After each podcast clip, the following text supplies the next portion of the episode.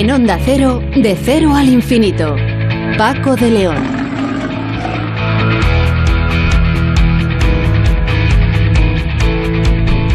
Señoras y señores, muy buenas madrugadas. Bienvenidos, como siempre, a esta cita semanal que mantenemos aquí en Onda Cero, en De Cero al Infinito, para hablar de las cuestiones que más nos interesan, que tienen que ver con la investigación, la ciencia, la historia, la música y todos aquellos asuntos de, como acabo de comentar, de máximo interés para todo, toda esta gran familia de De Cero al Infinito. Cuando tenemos ya, afortunadamente, la primavera instalada, que ya tocaba y que ya era hora, y parece que el tiempo va a seguir eh, siendo benigno. Hoy en nuestro espacio vamos a empezar hablando de cómo la ciencia española ha conseguido hace unos días el certificado europeo concedido al primer exoesqueleto del mundo que ayuda a caminar a pacientes pediátricos afectados por atrofia muscular espinales. Es eh, casi un milagro, pero, pero real. ¿En qué consiste este dispositivo y cómo funciona? Bueno, nos lo va a contar con detalle Marie Destarac, que jefa del proyecto Atlas 2030, que es como se llama este dispositivo, este aparato que puede ayudar tanto a los niños con dificultades motoras eh, muy serias. Con Sonsoles Sánchez Reyes vamos a hablar de una historia de terror, la de Frankenstein. Y con José David de la Fuente, dentro de la serie Preguntas al Cielo, hablaremos hoy, nos va a hablar el profesor, de el amor cuántico. ¿Qué es esto del amor cuántico y a qué se refiere nuestro colaborador? Con Luis Ortega, que es investigador del CSIC, en el Instituto de Estudios Sociales Avanzados, hablaremos de un estudio científico en el que se han estudiado las versiones de canciones y tipos de música desde mediados del siglo XX y que determina la evolución y cambios en los gustos musicales, señalando además que al menos en un dato, los Beatles, los grandes reyes eh, y los más versionados, han sido superados eh, a partir del año 2010 por una intérprete de muchísimo éxito que se llama Taylor Swift. Taylor Swift, que será, por cierto, nuestra invitada musical esta semana. Con Marta Miguel, que es científica del Instituto de Investigación en Ciencias de Alimentación, hablaremos de un invento suyo y de otros eh, investigadores que estará a la venta este mismo verano. Se trata de carne vegetal, bueno, de algo parecido a la carne, que evidentemente no lo es, puesto que está elaborado con productos vegetales que bueno, pues hará las delicias, imagino, de los veganos y de los vegetarianos, pero que está pensada para, para todo el público.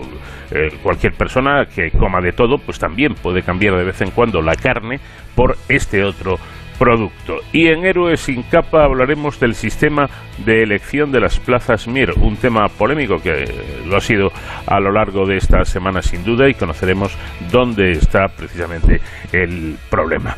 Esto es de cero al infinito con el comandante Nacho García pilotando la Enterprise de Onda Cero en la parte técnica y como siempre hablándoles encantado. Paco de León. Vamos con nuestra invitada musical. Hoy nos acompaña, como ya he dicho, Taylor Swift.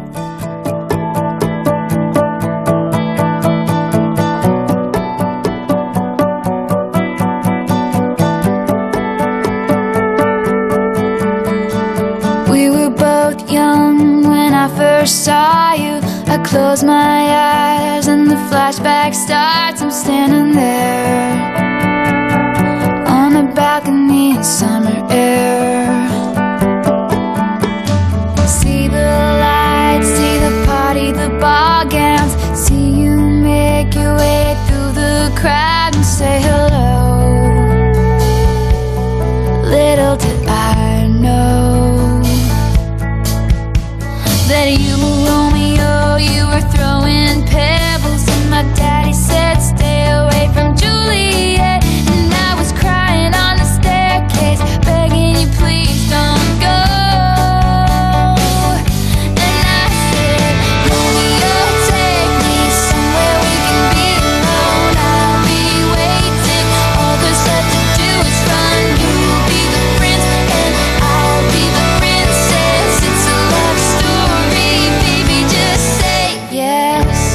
Consejo Superior de Investigaciones Científicas presentaba hace tan solo unos días el certificado europeo concedido al primer exoesqueleto del mundo que ayuda a caminar a pacientes pediátricos afectados por atrofia muscular espinal. El marcado CE permite trasladar la investigación robótica desarrollada en los laboratorios a los hospitales y clínicas de rehabilitación para atender a niños con enfermedades neuromusculares a nivel internacional. El exoesqueleto podrá ser utilizado en el tratamiento de pacientes pediátricos con atrofia muscular espinal o con parálisis cerebral. Este marcado CE permitirá al dispositivo denominado Atlas 2030 de 12 kilos de peso y fabricado en aluminio y, titanio seguir cumpliendo su función de ayudar al paciente a caminar, en algunos casos por primera vez, para atenuar o incluso retrasar la atrofia muscular. Marín de Estarac es jefa del proyecto Atlas 2030. ¿Qué tal, Marín? Buenas noches. Hola, Paco. Buenas noches. Bueno, estamos hablando nada más y nada menos de haber conseguido una solución tecnológica que no existía para lograr que miles de niños puedan caminar. Ese es el, el gran éxito que han tenido ustedes, ¿no? Sí, sí, nos sentimos eh, muy satisfechos y sobre todo ilusionados de, poder llegar a, la mayor cantidad posible de niños que necesitan este dispositivo. Em, este tipo de, de aparatos, de exoesqueletos, existían eh, ya para, para adultos? Sí, efectivamente, existían para adultos, eh, siguen siendo algunos de ellos muy limitados en el sentido que te permiten rehabilitar al adulto, pero siempre de manera estática, es decir, pueden reproducir la marcha, pero en el mismo sitio, sin moverse, mientras que, por ejemplo, el Atlas, que está pensado para niños, pensamos que a los niños les gusta moverse más todavía, no es más difícil lidiar con ellos en una rehabilitación en la que le pides que esté siempre en el mismo lugar. Y el Atlas, pues la ventaja que tiene es eh, que le permite caminar y movilizarse dentro de una habitación o dentro de una clínica. Y eso pues hace más motivante la, rehabilitación y le permite también que la, terapia sea lúdica, que se pueda jugar con el niño y que experimente pues eh, lo que sería para él una actividad normal para un niño sano, ¿no? El jugar al el encestar un balón, por ejemplo, patear una pelota, etcétera. Luego incidiremos un poco en esta, en esta cuestión, eh, saber cómo funciona este, eh, este dispositivo Atlas, pero antes me gustaría que nos hiciera, en la medida de lo posible, una fotografía sonora para que nos explique cómo es Atlas. Muy bien, pues eh, a ver, Atlas va adherido al, al torso y a los lados de las piernas del niño. Entonces, normalmente el Atlas va a estar sentado, eh, al niño lo vamos a trasladar de la silla de ruedas al Atlas, lo vamos a colocar ahí, intentando que, eh, por ejemplo, sus rodillas estén alineadas con las rodillas del exoesqueleto. Pensemos que es un dispositivo que sobresale unos cuantos centímetros de las piernas del niño. Y a continuación eh, le pondremos una serie de, de cinchas que permiten pues mantener la seguridad del niño en todo momento. Pensemos que le vamos a poner de pie. Estos niños no, no todos tienen suficiente fuerza para mantenerse totalmente rectos, ¿no? Cuando están de pie. Por lo tanto, estas hinchas permiten esa sujeción al torso y a las piernas, de manera que también el dispositivo siempre vaya alineado a sus articulaciones. Y cuando vemos que ya todo está colocado, todo está en orden, que nos tardamos unos pocos minutos, eh, a continuación lo que hacemos es activar eh, todos los motores que tiene el exoesqueleto le ponemos de pie, esto lo hacemos lentamente para que, bueno, para no forzar al niño, para que no se asuste, etcétera. Y cuando ya está de pie eh, y si todo va bien, entonces le, le, decimos que vamos a caminar y entonces empieza lo que yo llamo la parte más, más, mágica, ¿no? Porque ahí cuando ves que empieza a dar los primeros pasos, eh, los niños pues obviamente se asombran, empiezan a sonreír, se ponen nerviosos, bueno, los padres suelen emocionarse hasta las lágrimas, claro está, y muchos de ellos nos piden que ese día les acompañen los abuelos, los primos, los amigos más cercanos. Y, luego pues vemos que el niño está caminando y cuando hemos logrado digamos una etapa de calentamiento, vemos que todo va bien, que no, no le duele nada, no le molesta nada, empezamos ya la terapia en sí, que es eh, pues como digo una terapia lúdica. El niño empieza a jugar para mover también sus piernas, perdón, sus brazos que están libres, no tienen nada que le impida moverse, entonces Empezamos, por ejemplo, damos un balón, le pedimos que enceste o empezamos a hacer juegos eh, con las manos o los brazos. Vemos cómo van moviendo brazos, cuello, etcétera, además de las piernas, ¿no? Y ese sería, pues, más o menos la, la escena. Eh, como digo, pues, siempre tratamos de que el niño tenga un espejo de cuerpo entero frente a él en todo momento para que se vea. Eso es muy motivante para ellos y, evidentemente pues en algún momento quitamos ese espejo porque ya lo que quieren es disfrutar de ese momento, poder jugar libremente como no han podido hacerlo antes. Increíble, desde luego, y, muy, muy esperanzador. Eh, hasta, hasta donde yo sé, estas enfermedades neuromusculares eh, están divididas, divididas en distintos niveles. ¿Para qué tipo de pacientes estaría indicado? Bueno, está indicado para pacientes que tienen capacidad de cierta movilidad, eh, también que su musculatura lo permite, porque entendemos que hay, eh, hay ciertas patologías o ciertos grados de patologías que hacen que las extremidades sean muy rígidas y es difícil trabajar con, con niños así. Entonces, estamos, eh, digamos, está mm, mm, pensado para aquellos niños que sí que tienen cierta movilidad o que tras una serie de estiramientos su musculatura está preparada para este ejercicio. Creo que la analogía que podemos hacer aquí es como cuando uno empieza a ir al gimnasio, que al principio pues nos duele todo, nos cuesta mucho y conforme vamos ganando la elasticidad y fuerza, es más fácil para nosotros esos ejercicios, ¿no? Eh, entendemos que no no todas las máquinas de un gimnasio están pensadas para todo para todo el público, ¿no? Sino para determinados para determinado público. Entonces, con estos niños pasa algo similar. Lo que hacemos es una evaluación inicial, siempre les vemos antes de determinar si el exoesqueleto eh, podría funcionar o no. Y lo que vemos es lo que digo, se le hace una serie de estiramientos, vemos cómo se comporta la musculatura y si vemos que hay cierta flexibilidad eh, y sobre todo que el niño se ve que no, que podría ejercitarse sin que le llegase a doler, entonces eh, pues podría utilizar el exoesqueleto. Seguimos unos criterios de inclusión también, eh, que obviamente tenemos acompañamiento médico en este caso, y, son los propios médicos quienes determinarán si, si el niño está, está ya a punto de utilizar el exoesqueleto, le falta quizás un poco más de estiramiento, es un trabajo previo antes de, utilizarlo. Y pues dependerá del grado de, de la patología que tenga, claro. Bueno, y, en definitiva, Atlas no deja de ser una máquina. Eh, ¿Y esta máquina qué hace para que un niño afectado por alguna patología que le impide eh, caminar pueda hacerlo. Es decir, yo creo que esto va más allá de unas simples sujeciones, ¿no? Claro, así es. Bueno, creo que la, la, parte más importante del dispositivo es, además de su estructura, que es una estructura adaptable a la anatomía de un niño. Pensemos que los niños todos son diferentes, no es lo mismo un niño de seis años que otro de ocho. Eh, también una diferencia entre niñas y niños y además el propio crecimiento de cada uno, ¿no? Entonces, Atlas tiene la gran ventaja que su estructura se puede adaptar a ese crecimiento y a esas diferencias anatómicas, ¿no? Por un lado.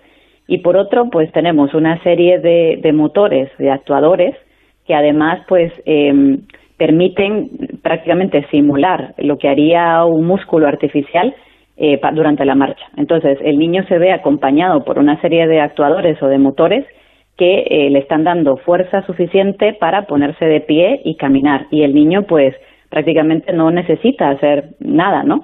Si no puede. Hay algunos niños que sí que pueden aportar algo de fuerza y el propio dispositivo tiene un modo de funcionamiento donde, donde puede medir esa, esa capacidad de fuerza que hace el niño, le ayuda, digamos, en este caso. Y en el caso de que no, que el niño no tenga nada de fuerza, es el propio dispositivo el que, el que lleva a cabo todo el movimiento. Entonces, para ello, se necesitan los propios actuadores, una serie de sensores, así que yo creo que la, hay tres partes críticas en el dispositivo, que es la mecánica, que conlleva la estructura y todos los actuadores, la propia electrónica, que pues obviamente nos permite saber qué está ocurriendo en todo momento, y finalmente el software, que pues obviamente tiene un sistema de, control que es el que va, eh, junto con los sensores, determina qué está ocurriendo y cómo puede ayudar al niño que está usando el dispositivo en ese momento. Mm. Claro, esto que, ha, señalado usted me parece también algo increíble, ¿no? Y es que, en principio, la, principal dificultad para desarrollar este tipo de exoesqueletos pediátricos consiste en lo que usted explicaba muy bien.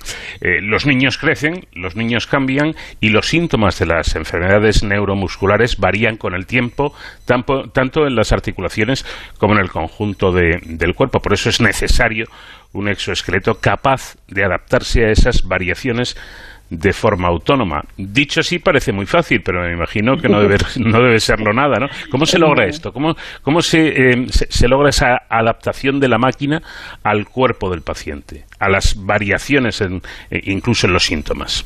Bueno, tengo que decir que lo primero que se logra tras muchas pruebas y prueba y error, ¿no? Tras prueba y error constantemente ha sido lo primero. Y luego, pues, cuando, cuando se han hecho, digamos, los prototipos iniciales, eh, se han encontrado aquellos puntos críticos donde, donde vemos que hay necesidad de adaptación. Y entonces, lo que crece prácticamente en nuestro cuerpo a esas edades, es, y sobre todo en las extremidades inferiores, es, eh, por un lado, la longitud de nuestra pierna, entonces, lo que hacemos es que la, estructura pueda, eh, digamos, extenderse o contraerse, dependiendo la, la longitud que tenga, pues, por ejemplo, de la cadera a la rodilla. Luego, el ancho de la cadera también varía y, por supuesto, la talla de nuestros zapatos, ¿no? Que también el exoesqueleto, pues, tiene unos zapatos especiales que le dan soporte a los tobillos. Entonces, para ello, eh, la estructura cambia su ancho y su longitud de pierna y por otro lado eh, tenemos diferentes tallas de zapatos que fácilmente se pueden intercambiar. Y es así como lo logramos, pero como digo, ha sido tras muchísimas pruebas hasta entender eh, cómo hacerlo y bueno, esto lleva retos asociados porque en la propia estructura que estamos extendiendo y contrayendo, dentro van una serie de cables y sensores que también tenemos que proteger y que, digamos, sufren cada vez que nosotros estamos cambiando esa, esas medidas del dispositivo. Pero bueno, Finalmente, tras una etapa de diseño, digamos, muy, muy intensa, lo hemos conseguido y por eso pues la idea es no solamente atender a un niño a lo largo del tiempo, sino a varios que tengan pues evidentemente diferente anatomía y que un solo dispositivo pues pueda atender a, varios niños. Ese es el objetivo. Claro. Eh, esto también llama la, atención, ¿no? Eh, que la estructura del exoesqueleto eh, consta de, unos soportes llamados órtesis que se adaptan a las piernas y al tronco del niño y esto eh, evita la necesidad de que haya un control torácico, es decir, de que el niño vaya atado de, alguna manera a la máquina, ¿no? Eso es, sí. Bueno, y por otro lado, eh, lo, hemos tratado de, de, dejar muy, muy libre en el sentido de creemos que, por ejemplo, un fisioterapeuta quisiera trabajar el, el tronco de un niño y quizás va ganando mucha fuerza y por lo tanto esas sujeciones eh, torácicas ya no son necesarias. Así que empezamos con un niño que al principio sí que necesita ese soporte y, va pues con una, con una especie de pues, sujeciones en el torso que luego se pueden ir quitando conforme va ganando fuerza. Y eso ha sido algo que, que los fisioterapeutas han agradecido mucho porque también parte del poner a un niño a caminar es fortalecerlo, ¿no? Esa es al final la idea, ¿no? Mejorar su calidad de vida fortaleciendo esa musculatura que está debilitada por la patología y lograr cosas que antes no podía hacer. Así que eh, hay mucha adaptabilidad en el dispositivo. Yo creo que eso es quizás de las cosas que más valoran los fisioterapeutas y también las familias, evidentemente, porque ven pues el mundo de posibilidades que se abre para el niño durante la terapia, ¿no? Eh, comentaba eh, muy bien usted cómo, cómo funciona el, el mecanismo. Eh, bueno, dispone de 10 de motores, sí, de 10 motores en 10 articulaciones que imitan el funcionamiento de, del músculo humano y proporcionan así al paciente la fuerza necesaria para mantener eh, para mantener al paciente en, pie. Eh, insisto, no se trata solo de una sujeción una sujeción para mantener al paciente eh, erguido, sino que este aparato va más allá imitando a los músculos. Y mi pregunta es ¿quién maneja realmente la máquina? ¿Quién maneja Atlas? ¿El propio paciente? ¿Un especialista desde un control remoto? ¿Cómo va esto? Bueno, hay, hay dos maneras de, hacerlo funcionar o dos modos de, funcionamiento. Uno es cuando el niño no puede hacer nada de fuerza y todo el, dispositivo le tiene que ayudar por completo.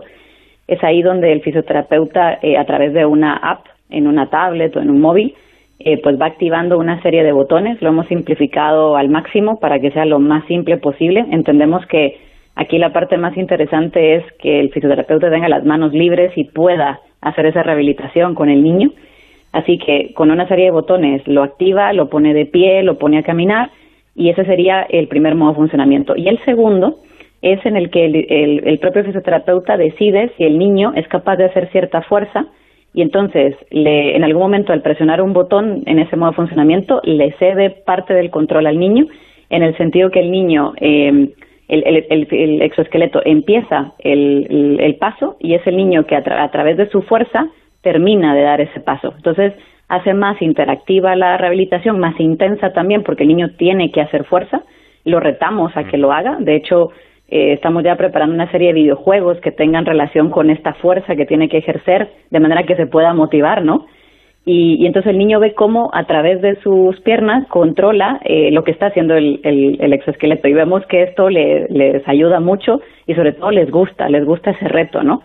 Ven que cada vez pues pueden ganar más fuerza porque dan quizás más pasos en este modo funcionamiento y, como, como digo, pues es la etapa más intensa del uso del dispositivo, cuando el niño tiene que hacer fuerza para terminar de dar el paso. Claro, porque con este dispositivo eh, el niño no, no solamente puede dar unos pasos, caminar despacito aunque sea, sino que, puede moverse, ¿no? Que, esto es algo eh, que imagino que, que, al niño el niño se viene arriba, ¿no? Cuando nota que de alguna forma tiene cierta autonomía. Claro, y es que eh, lo, creo que lo podemos pensar eh, muy claramente. Los niños van en una silla de ruedas que normalmente está hecha a medida, ¿no? Sobre todo la, la parte del asiento, ¿no?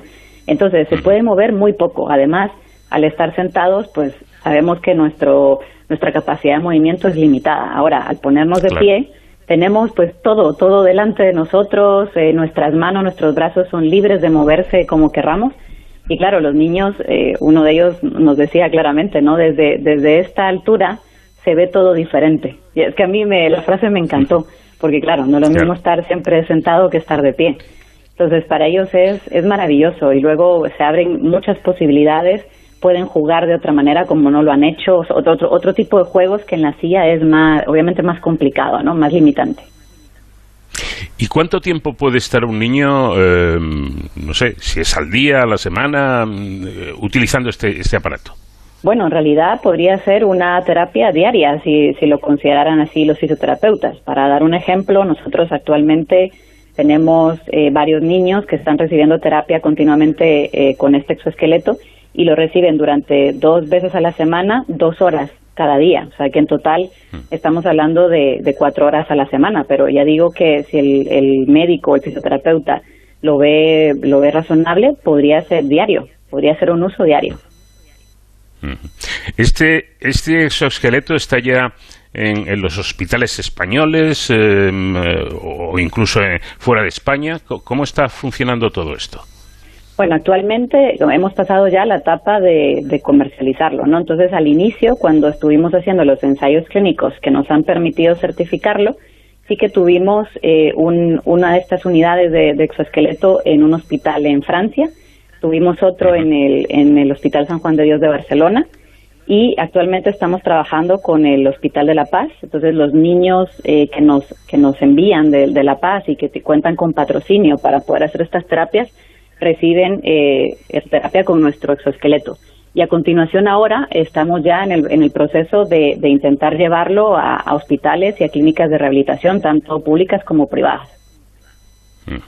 Porque con, con, este marcado C al que antes aludíamos, ¿qué es lo que consigue el CSIC? ¿Vender la patente, eh, o, mejor dicho, obtener la patente o, tener la exclusiva de, de la fabricación? ¿O cómo es? No, le, permite, el CSIC ya tenía la, patente concedida desde hace algún mm. tiempo y ahora lo que le permite es vender el dispositivo, o sea, que, pueda salir al mercado y que un hospital o una clínica pueda adquirirlo. Eh, sin el marcado CE esto no era posible y solamente se podía utilizar el, el exoesqueleto gracias a un ensayo clínico, que claro, necesita una aprobación, etcétera, etcétera. Eh, y ahora pues ya no, o sea, una vez tenga el marcado CE, eh, viene el hospital o la clínica, lo, lo, compra o lo alquila por un determinado tiempo y ya tiene acceso al dispositivo. Esa es la diferencia. Es decir, que ahora cualquier hospital supongo que del mundo, eh, eh, podría solicitar uno de estos exoesqueletos y, sin problema, ¿no?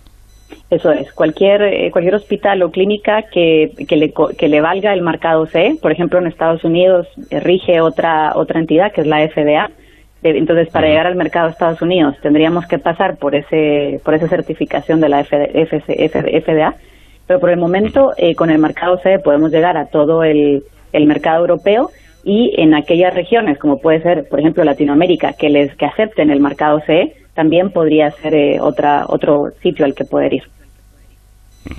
Un mercado, en definitiva, para, para el CSIC, para, para esta patente y para este logro de sus investigadores. ¿Hasta qué edad está indicado eh, la utilización de Atlas?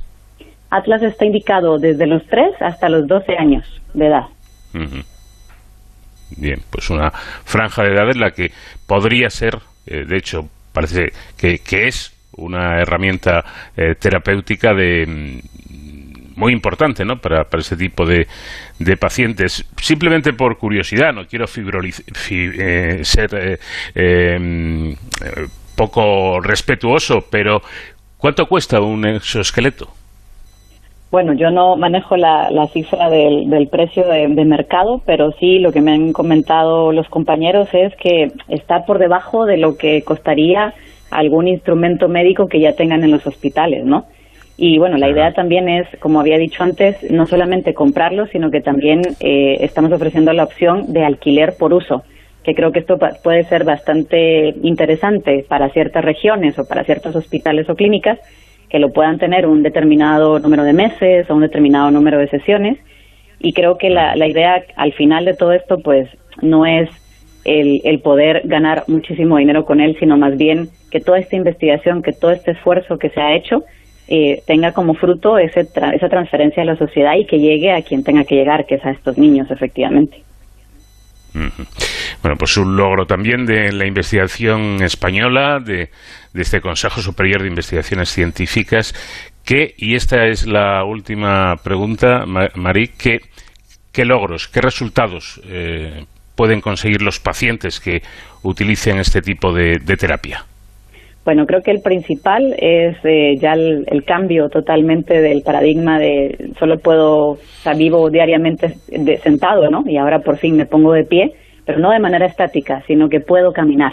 Yo creo que ese logro ya para, para un niño, para su familia, es, es radical, es muy fuerte, es muy poderoso.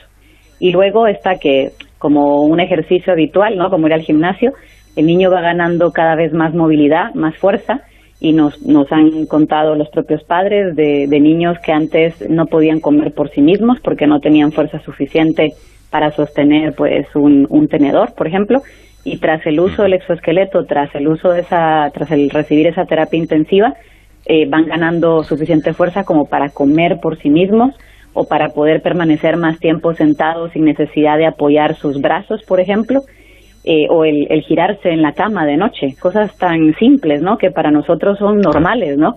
Pero para ellos significa una diferencia muy, muy importante.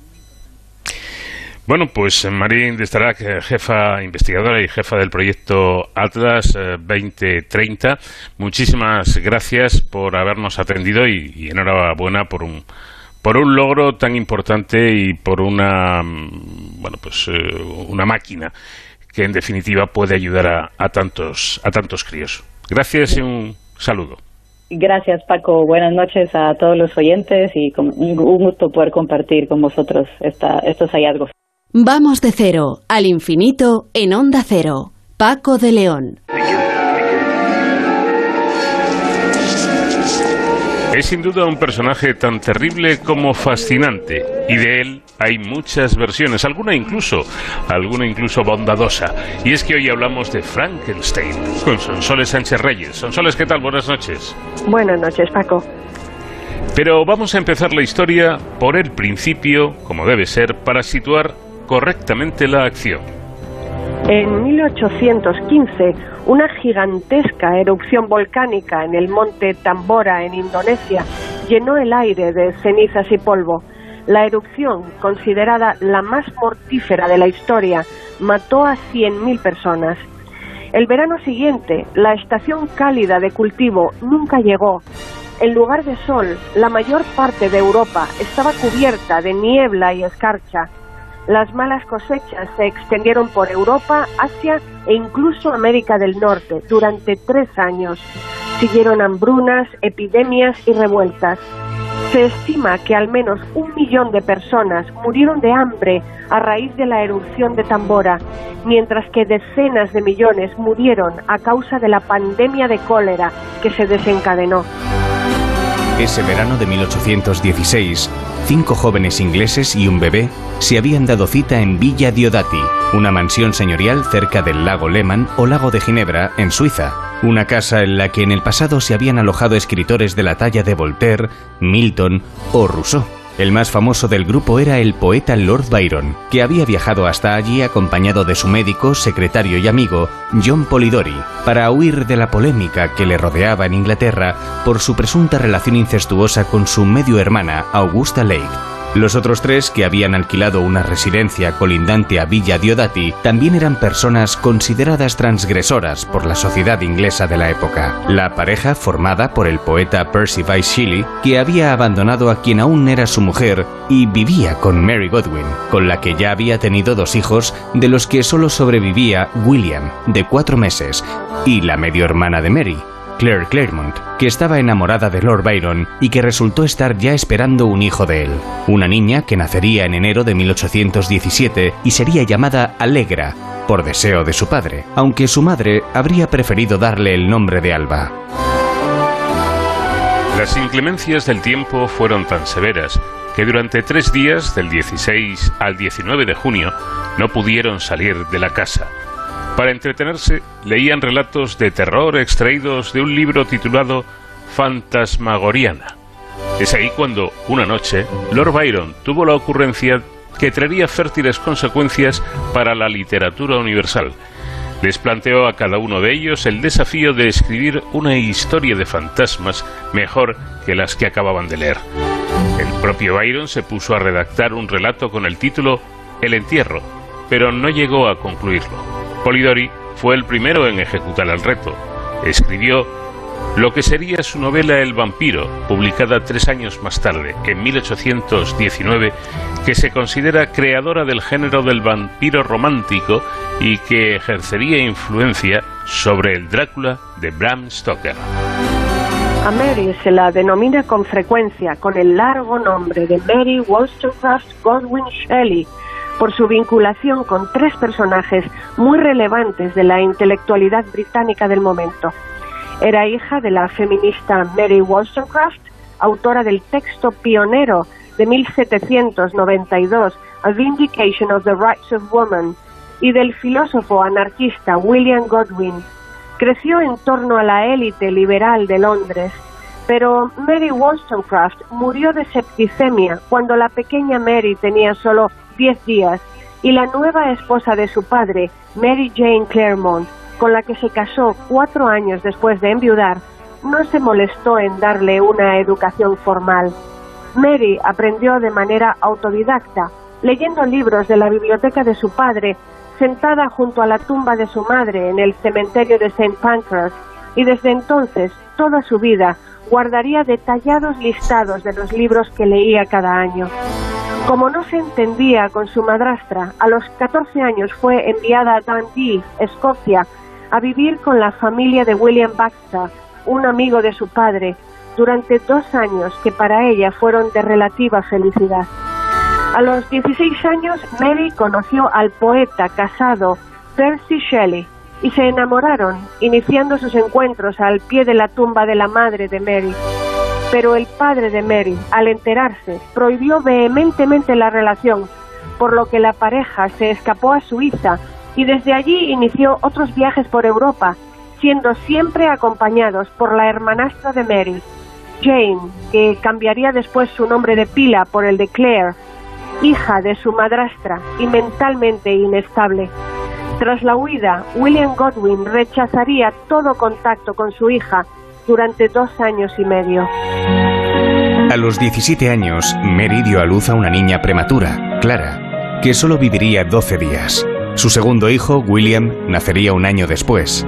A pesar de ser un niño aparentemente sano, moriría con solo tres años y medio. En ese corto intervalo nació y murió otra niña, Clara Everina. En 1819, cuando Mary tenía 21 años, nació el único de sus hijos que alcanzaría la edad adulta, Percy Florence.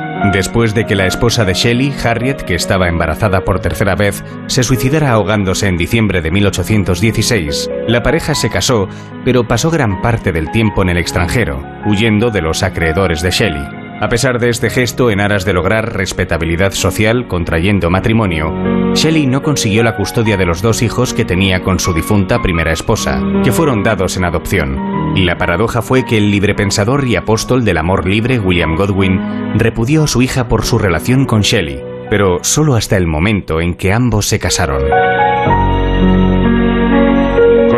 Salpicada de tragedias, Mary Shelley vio morir a sus hijos en la más tierna infancia. A los 19 años sufrió el suicidio de su medio hermana por parte de madre, Fanny, por sobredosis de láudano, y se quedó viuda a los 24 años. A partir de ese momento editó dos volúmenes de las obras de su marido que apenas había publicado nada en vida. Aparte de lo que Mary ganaba escribiendo, vivía de un pequeño estipendio de 100 libras anuales concedidas a su hijo, con el paso de los años elevado a 200, 300 y finalmente a 400 al graduarse en la Universidad de Cambridge por su suegro, Sir Timothy Shelley, hasta que el hijo superviviente heredó su fortuna y su título en 1844 al fallecer Sir Timothy. De 1816, en Villa Diodati, Mary también quería escribir una historia para aceptar el reto planteado por Lord Byron, pero no encontraba tema, como ella misma dejó escrito. Me preguntaban todas las mañanas y cada mañana me veía obligada a responder con una negativa mortificante. Pero una noche de tormenta e insomnio tuvo una visión. Vi el espantoso fantasma de un hombre estirado, escribió, y luego, con el funcionamiento de un potente motor, mostrar signos de vida. A la mañana siguiente pudo decir que tenía una historia de fantasmas en mente. Era el nacimiento de su novela Frankenstein o El Prometeo Moderno, que se publicó anónimamente en 1818 y obtuvo un éxito instantáneo, revolucionando para siempre la literatura y la cultura popular. Mary Godwin tenía solo 18 años cuando tuvo la idea y 20 cuando el libro salió de imprenta. Estaba amamantando a su segundo bebé cuando comenzó a escribir el libro y embarazada del tercero cuando lo terminó. Por su juventud, Lord Byron describió su historia como un trabajo maravilloso para una niña de 19 años. De hecho, ni siquiera 19 años en ese momento. De hecho, la propia Mary, en la introducción que escribió para una edición revisada en 1831, se preguntó cómo yo, entonces una jovencita, llegué a pensar en una idea tan espantosa, insistiendo en que la historia le había llegado en un sueño. Vi con los ojos cerrados, pero con una visión mental aguda, al pálido estudiante de artes impías arrodillado junto a lo que había armado. Al texto incorporó el escenario inquietante de la villa Diodati y las conversaciones de los poetas allí sobre si los cadáveres podrían ser galvanizados o insuflados vida. La historia que más tarde acostumbraría a denominar su espantosa progenie inquiere las consecuencias de cuando los hombres juegan a ser dioses, quizá inspirándose en la arrogancia de sus acompañantes en Suiza. En ella, un científico logra dar vida a una criatura construida a partir de cadáveres desmembrados. La criatura, gentil e intelectualmente dotada, es enorme y físicamente horrible. Al ser rechazada por su creador, deambula en busca de compañía y se vuelve brutal al no encontrar comprensión de nadie. Frankenstein no es el monstruo, sino su creador, el doctor Víctor Frankenstein. El monstruo no tiene nombre. Al publicarse de forma anónima, habitual en las obras escritas por mujeres, muchas personas atribuyeron la novela de Mary a su marido, cosa que algunos creen aún hoy. Llevaba un prefacio de Percy sin firmar y estaba dedicado a William Godwin. Los Shelley se apoyaban mutuamente en su trabajo y las correcciones de puño y letra de Percy encontradas en los cuadernos de Frankenstein que se conservan en la biblioteca bodleiana de Oxford, pero estas se han utilizado como evidencia de que al menos fue coautor de la novela. Sin embargo, Percy hacía bastante menos que cualquier editor hoy día. Vida de los miembros de aquel grupo de veraneantes de 1816 no estaba llamada a terminar felizmente. Polidori se suicidó en 1821. Byron se llevó a la hija que tuvo con Claire, Alegra, y la envió a un convento para que se educara. La niña murió allí en 1822 a la edad de 5 años. Byron falleció en 1824 después de contraer unas fiebres.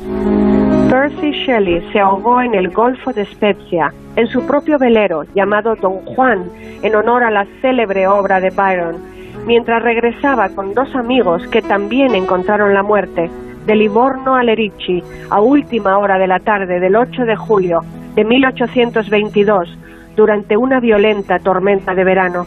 Le faltaba un mes para cumplir 30 años. Fue incinerado en la playa y enterradas sus cenizas en el cementerio protestante de Roma. Del grupo que se dio cita en Suiza aquel atípico verano, solo Mary y Claire vivieron más allá de los 50 años. Mary Shelley se definiría a sí misma como la última reliquia de una raza amada. Mis compañeros se extinguieron antes que yo.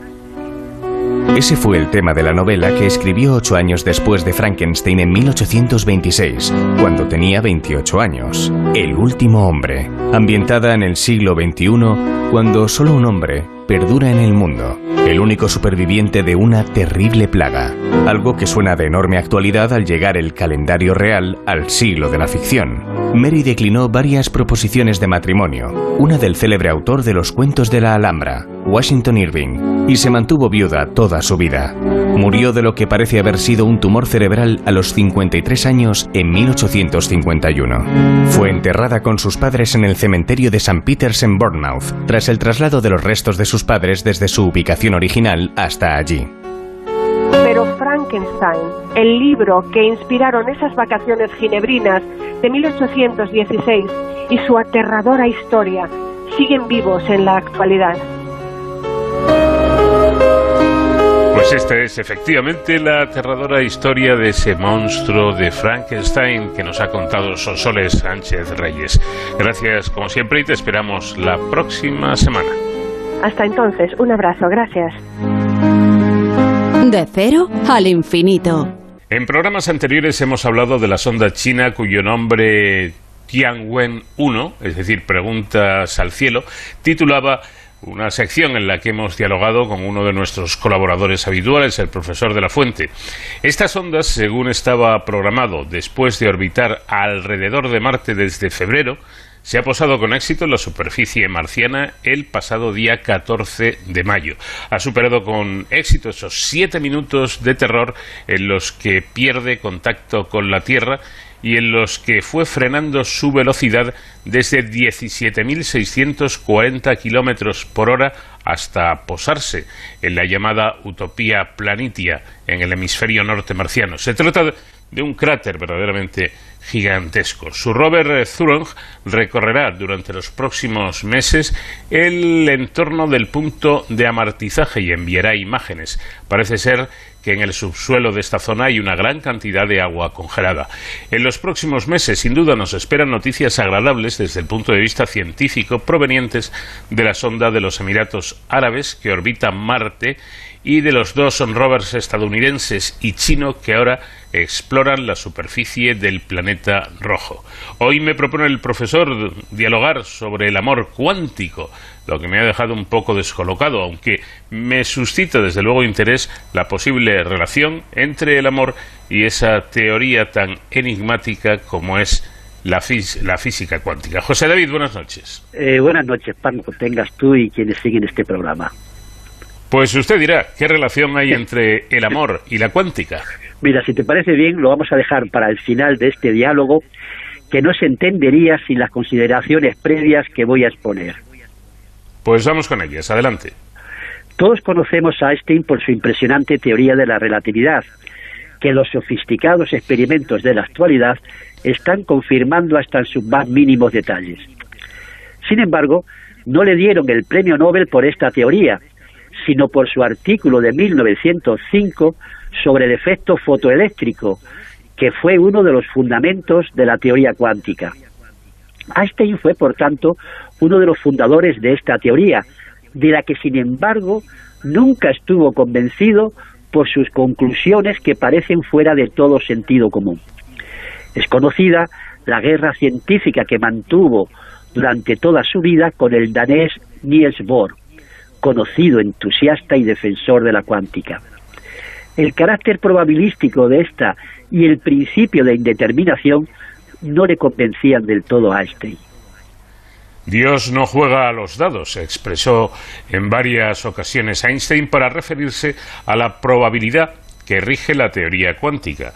Según hemos comentado en programas previos, esta teoría asigna a cada partícula una función de onda que expresa la posibilidad o probabilidad de que se encuentre en un lugar determinado. Así, un electrón no se ubica en un punto preciso, sino que se localiza en una zona donde solo sabemos la probabilidad de que cuando lo observamos o miramos eh, o miramos su posición lo encontraremos en un lugar determinado. Es decir, un objeto se encuentra en una nube de probabilidades y si lo miramos colapsa entonces en un punto.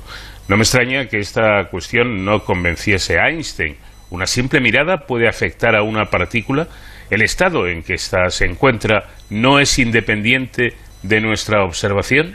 Pues sí, en efecto, Paco, esto es lo que nos dicta el sentido común.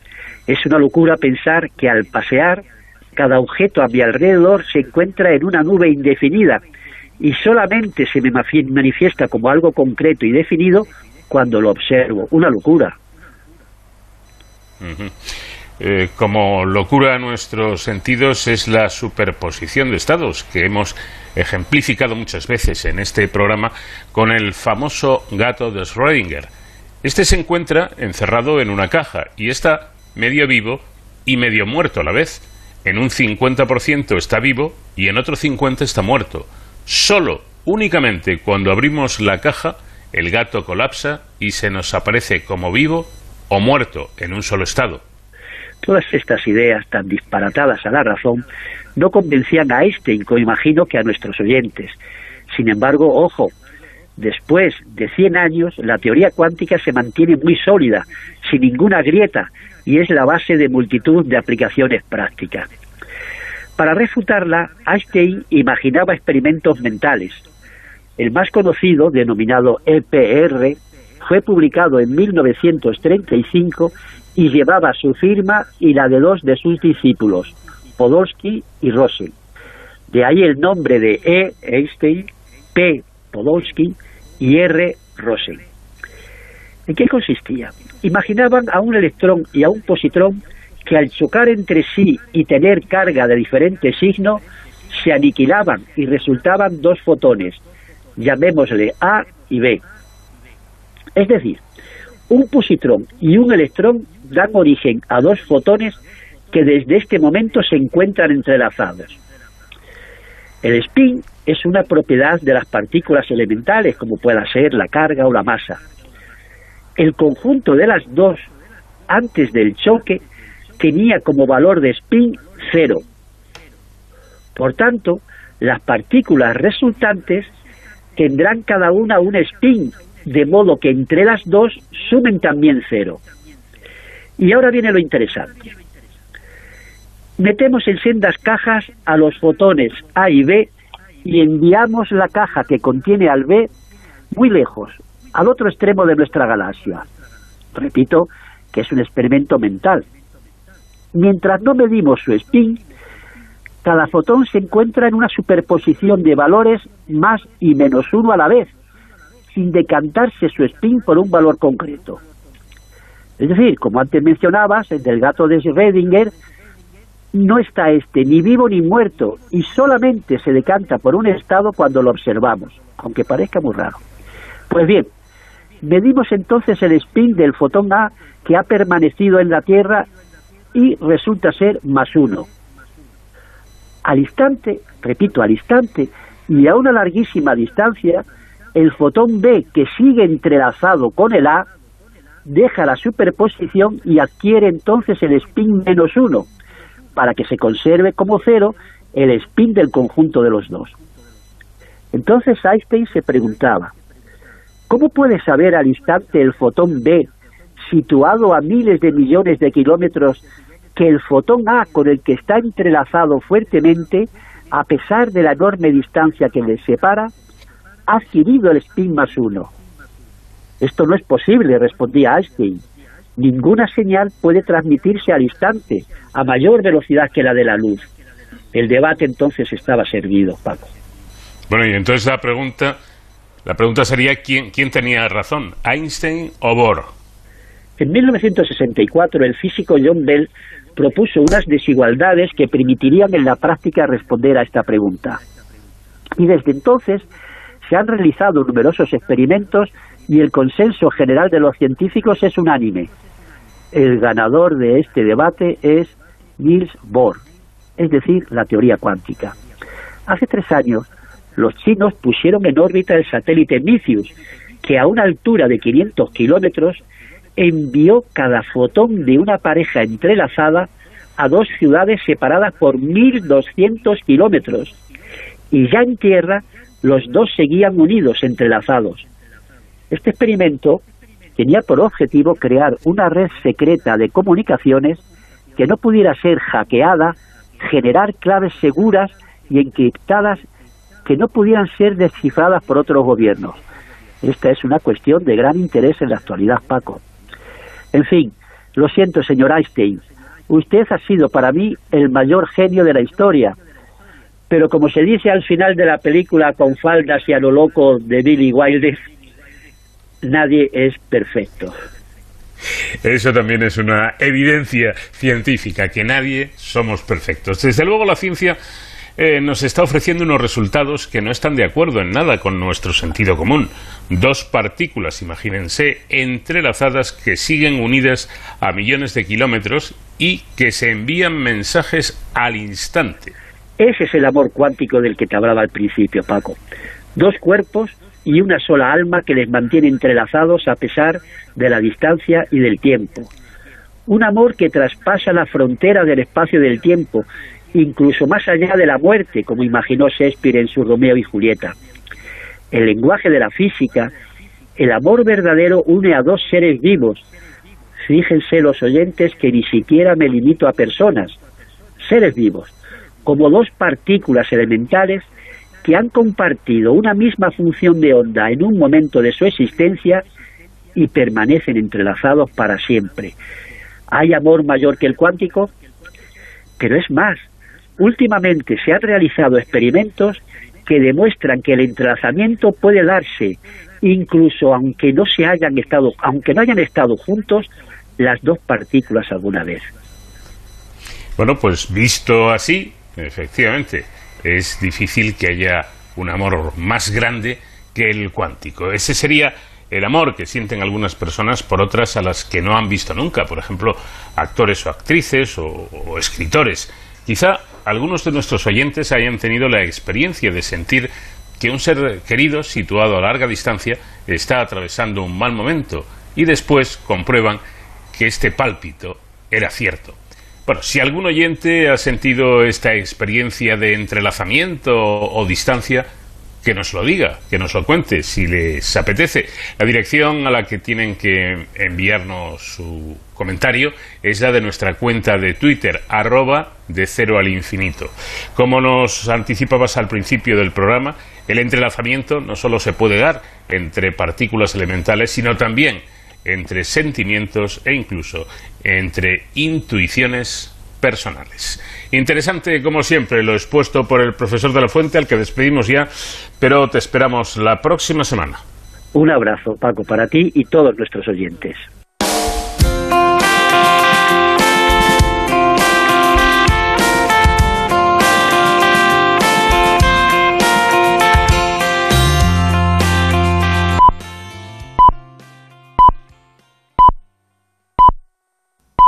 Son las 5, las 4 en Canarias. Noticias en Onda Cero.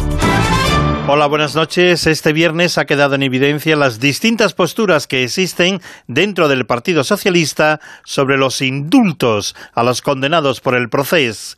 Ya son conocidas las opiniones en contra de varones del partido, como por ejemplo García Paje, Elorza o el mismo Felipe González. Pero además, en el día de hoy hemos escuchado al que fuera vicepresidente del gobierno, Alfonso Guerra. Es decir, que yo tengo clarísimo que el indulto no se puede dar, además no se debe dar. Políticamente creo que no se debe, pero es que yo creo que no se puede. Fíjense si hay un dato revelador que apoya mi tesis. Es que este indulto, si fuera de libre disposición del gobierno, mm, completamente arbitrario, no tendría recurso. ¿Qué va a recurrir usted si es mm, como quiera el gobierno? Y hay un recurso, se puede recurrir después de que el gobierno tome una decisión. Desde el gobierno, la vicepresidenta Carmen Calvo apoya estos indultos, como ha manifestado este viernes. En mi partido las decisiones se toman en los órganos. Somos un partido muy serio, somos una organización muy veterana. Pronto vamos a tener siglo y medio. Les corresponde, nos corresponde a quienes hemos sido elegidos por las bases de nuestro partido, por la militancia de nuestro partido para posicionar a nuestro partido ante la posibilidad de conceder estos indultos por parte del gobierno de Pedro Sánchez, ya se ha convocado la primera gran manifestación contra estos indultos, convocada por la plataforma cívica Unión 78, entre cuyos fundadores están Rosa Díez o Fernando Sabater. Será el 13 de junio en Colón y algunos dirigentes del Partido Popular han afirmado que acudirán, como ha asegurado su portavoz nacional, José Luis Martínez Almeida.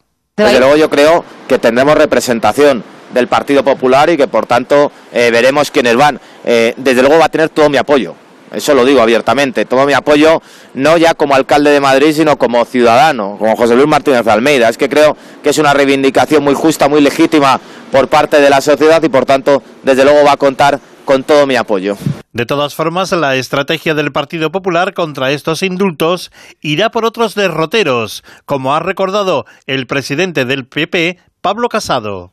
Serena, pero firmemente, el partido que presido va a movilizarse, a recoger firmas frente a estos posibles indultos, que son un golpe muy duro contra la democracia española, y va a presentar mociones en los 8.000 ayuntamientos de España para que todos los partidos decidamos si queremos vivir en una nación constitucional y democrática en la que las leyes se respetan o si queremos seguir dando aire a unos gobernantes que desafían a la justicia y a la Constitución para permanecer en el poder.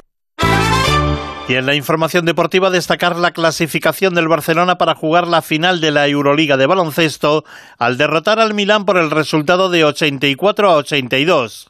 Una canasta a ocho décimas para la conclusión del partido dio la victoria al equipo azulgrana. Mañana domingo disputará la final ante el FS Estambul en Colonia, en Alemania.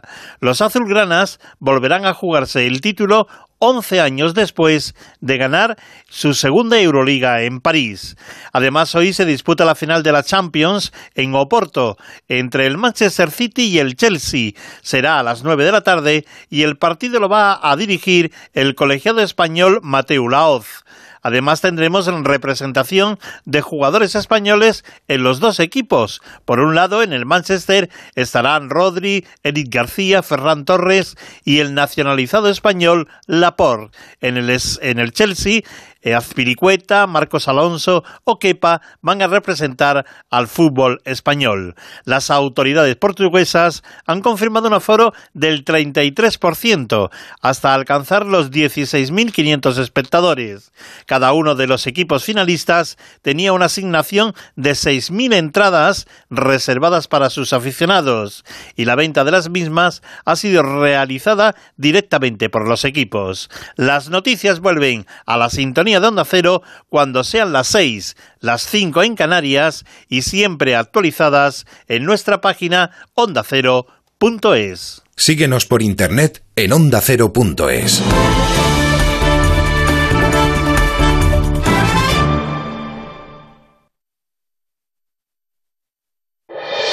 Este sábado vive el fin de fiesta de la Liga de Campeones en Radio Estadio. Desde las 7 de la tarde, tercera final inglesa de la historia de la Champions. Manchester City, Chelsea. La oportunidad de Guardiola de levantar 10 años después el gran título europeo. Enfrente el Chelsea, que dejó en el camino al Real Madrid y al Atlético de Madrid. Este sábado desde las 7, final de la Champions en Radio Estadio, con Antonio Esteba y Javier Ruiz Taboada. Te mereces esta radio. Onda Cero, tu radio.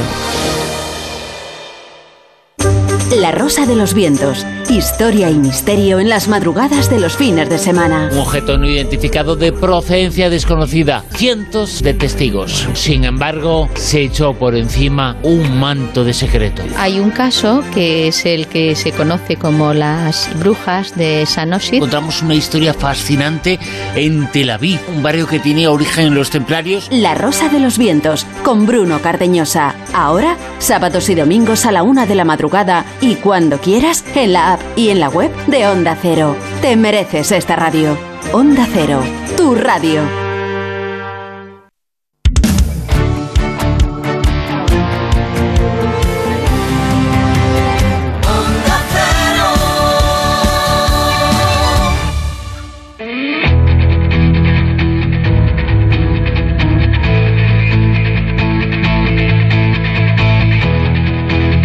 En Onda Cero, de cero al infinito.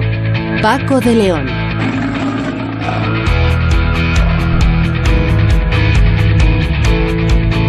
Pues empezamos aquí nuestra segunda hora de programa en De Cero al Infinito. Vamos a empezar hablando con Luis Ortega, que es investigador del CSIC en el Instituto de Estudios Sociales Avanzados. Nos va a hablar de un estudio científico en el que han estudiado las versiones de canciones y tipos de música, eh, los gustos, por supuesto, desde mediados del siglo XX y que determina que esa evolución y esos cambios en los eh, gustos musicales eh, desvelan un dato, bueno, entre otros, pero uno bastante llamativo, y es que los Beatles, eh, los, los, grandes triunfadores, los, los, que siempre han estado en el podium, bueno, pues eh, han sido superados por una intérprete de muchísimo éxito actualmente que se ha convertido en intérprete eh, muy influyente. Se trata de Taylor Swift, que por cierto es hoy nuestra invitada musical, y con Marta Miguel, científica del Instituto de Investigación de Ciencias de Alimentación, nos va, vamos a hablar de un invento suyo y de otros investigadores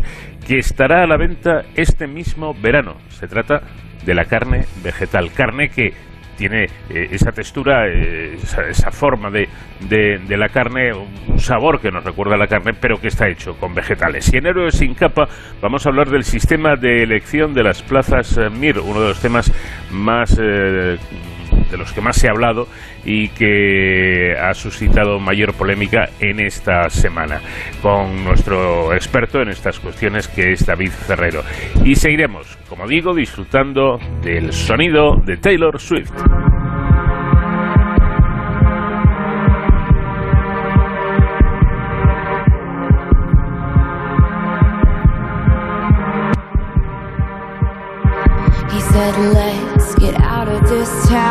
Drive out of the city, away from the crowds. I thought heaven can't help me now,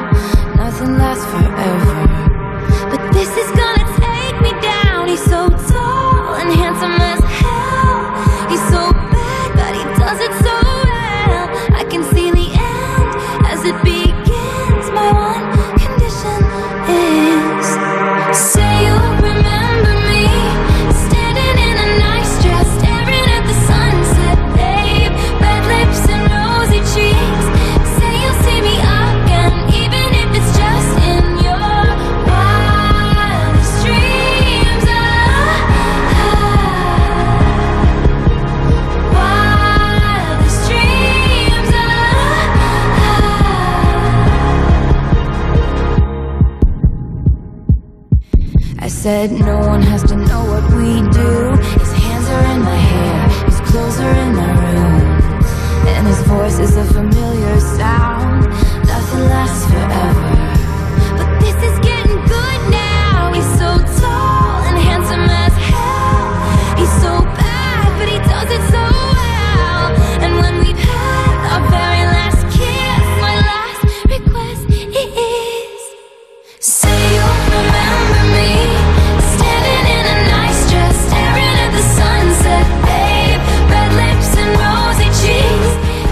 ahora de un tema, de un asunto que a mí me apasiona, porque vamos a hablar de, música. Saben que en este programa, aparte de, la ciencia, de la historia, eh, de las matemáticas, también la música ocupa un lugar importante. Yo les preguntaría, ¿saben ustedes cuál es la canción más eh, versionada a lo largo de toda la historia?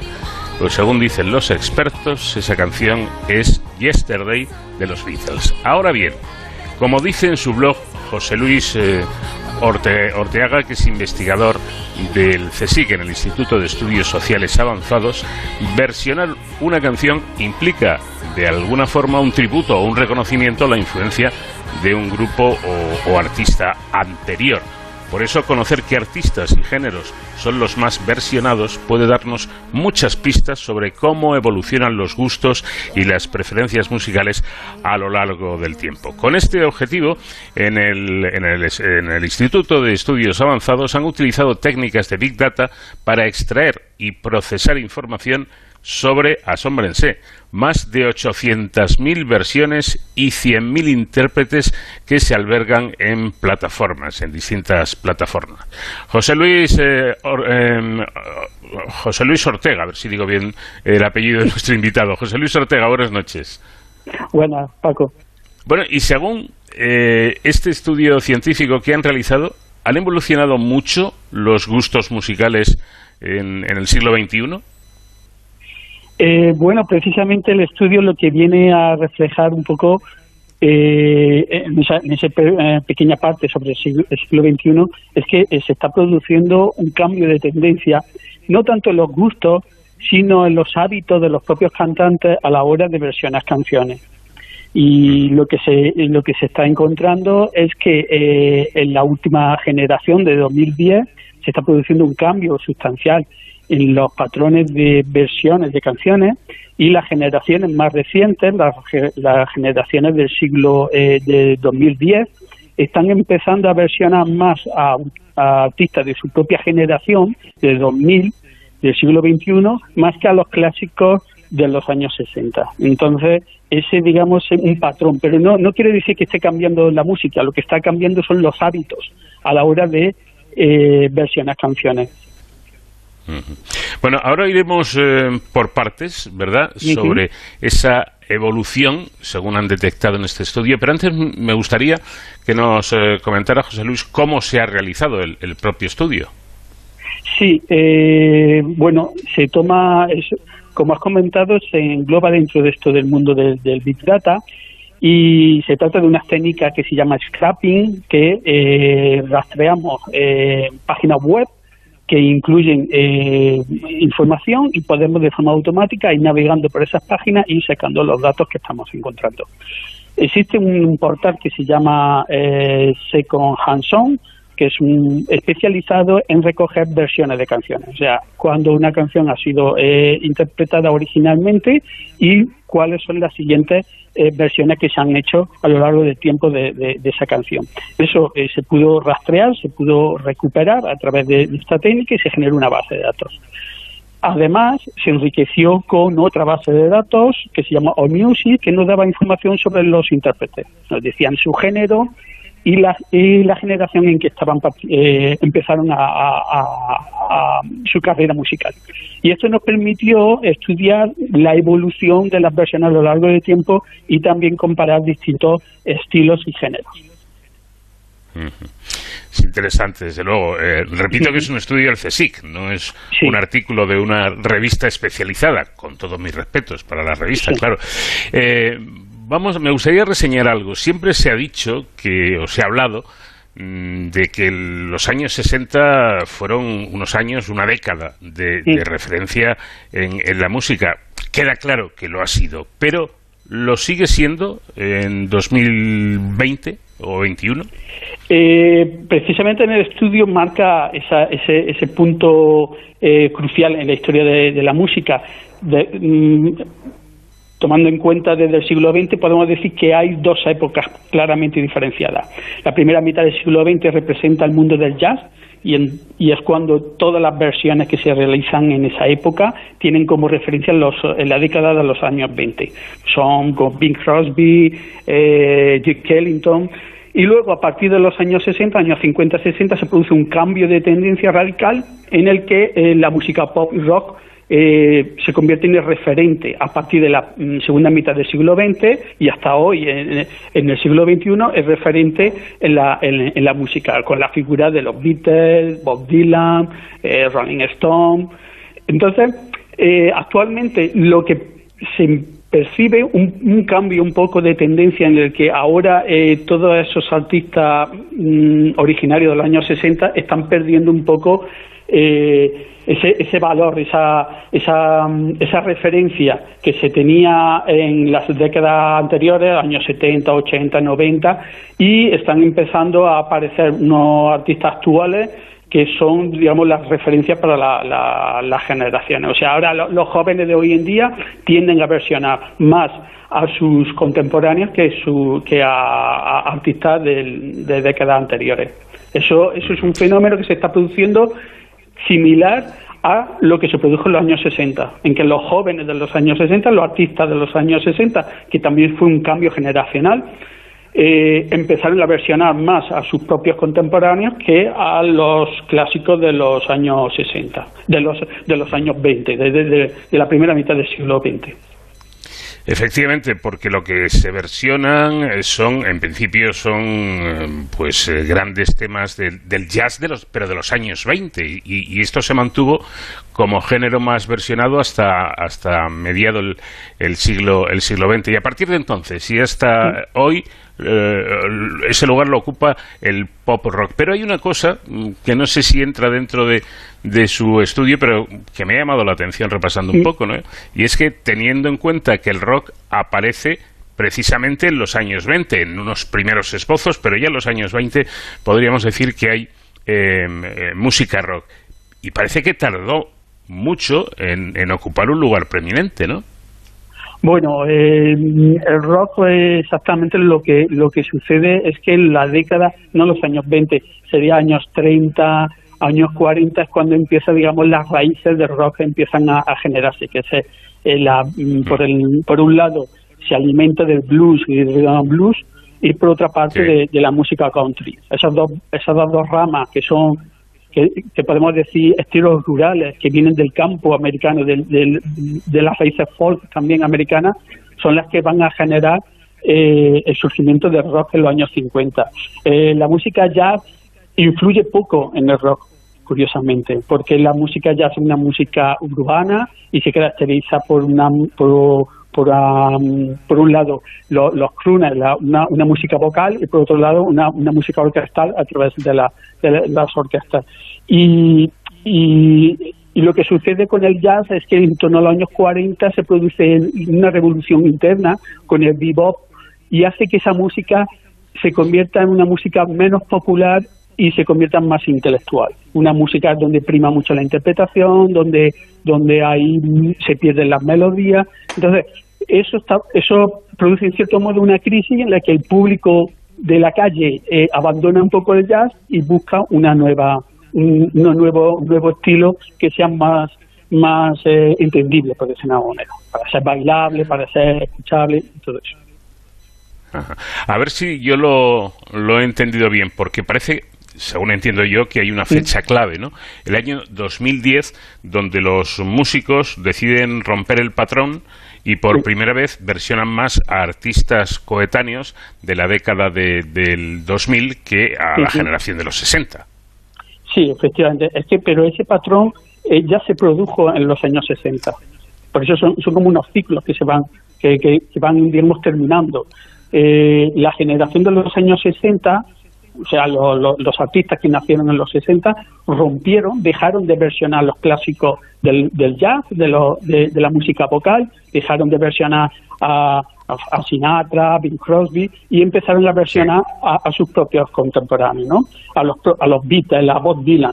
Eh, esta generación de 2010 está, está haciendo lo mismo, está dejando de, de versionar a los artistas de los 60 y ahora están empezando a versionar a sus propios contemporáneos a su, pues en este caso, a Taylor Swift, a Adele, a um, Justin Bieber, Justin Bieber. toda esta figura. ahí quería yo llegar, eh, porque yo he elegido mm, después de leer su artículo, como invitada musical del programa, que cada semana tenemos a un artista invitado, a, Taylor Swift, eh, precisamente. Me da a mí la, la sensación de que ha acertado en la elección, ¿no? Eh, bueno, sí, eh, eh, Taylor Swift se supone que es, digamos, la, este referente que estaba, está en la vanguardia de esta, de esta transformación. Es un artista que está triunfando y que eh, no solamente eh, mi estudio viene a corroborar también otros datos que se están observando con referente al número de éxitos y a las veces el tiempo que ha estado en lista en, en primera posición. O sea, hay una serie de datos que también están corroborando este hecho de que mm, parece ser que esta, este artista está suponiendo, digamos, como unos nuevos Beatles, ¿no? Una, nueva revolución, una nueva forma de, hacer música que se está convirtiendo en un referente mundial. Entonces, eh, es característico, pero no, no es solamente una, artista en particular, porque los resultados nos muestran que, que, no solamente es ella la que está, la que está, digamos, rompiendo, sino que hay una generación, está, como comentaba, Justin Bieber, Adele, eh, eh, una serie de artistas que también vienen rompiendo, por decir una manera, ¿no? Son artistas que, que están acumulando muchas versiones, ¿no?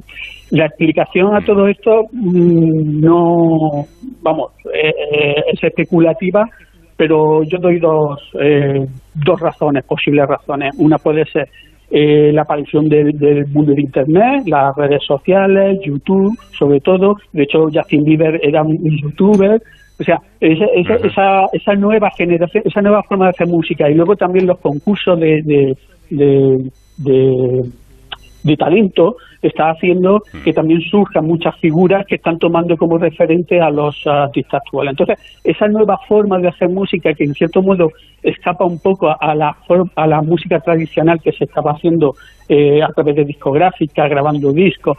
O sea, esa nueva, nueva forma de hacer música creo que está haciendo que surjan también nuevas formas de, eh, de generar versiones y de interpretar eh, las canciones.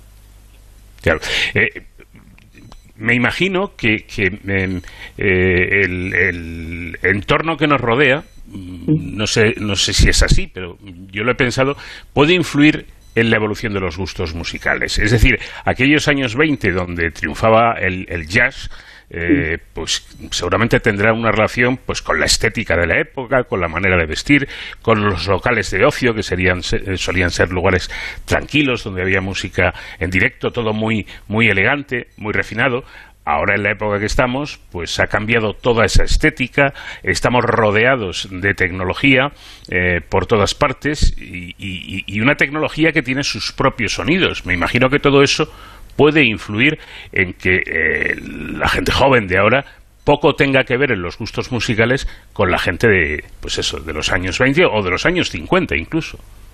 Sí, sí, hay muchísimos factores porque estamos hablando de un fenómeno cultural donde las influencias son de todo tipo. Tenemos influencias económicas, o sea, momentos de crisis económica se eh, repercuten en, la música.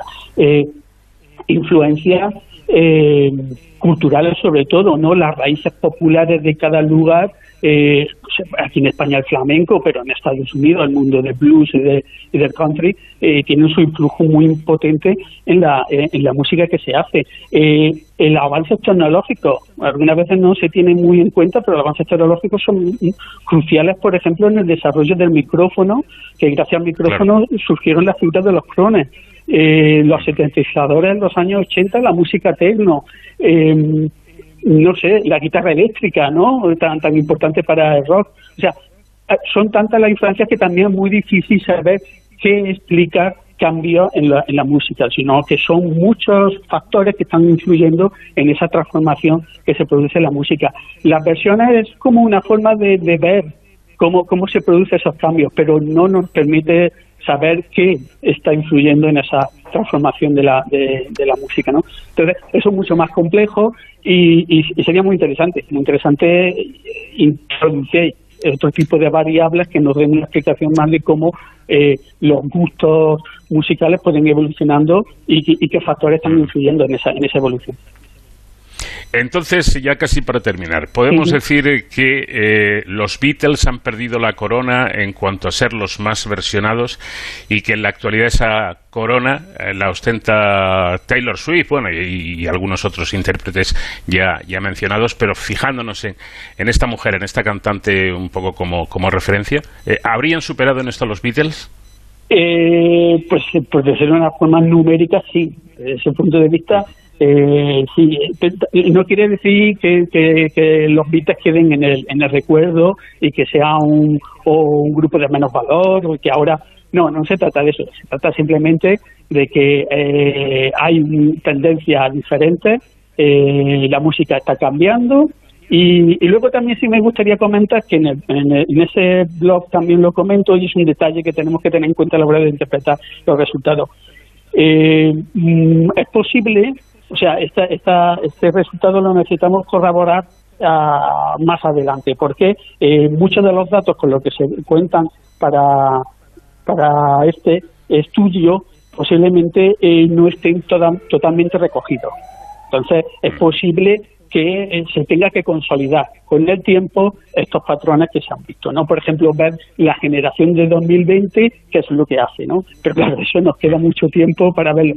Pero, eh, en cierto modo, podemos ver que se intuye un cambio, no solamente por ese este trabajo, sino por otros datos que estoy observando, se intuye que sí, que hay una transformación y va a haber un cambio eh, musical que se está produciendo pues habrá que estar atento y, atentos y yo le invito a que ustedes, que son los que saben, pues estén muy atentos a esto porque me parece un tema fascinante desde el punto de vista científico. La, música, como el arte en general, es algo vivo y va evolucionando a lo largo de, de los años. Pues enhorabuena muy sinceramente por este trabajo, José Luis eh, Ortega, eh, del Instituto de Estudios Avanzados, Avanzados, y gracias por habernos dedicado estos minutos.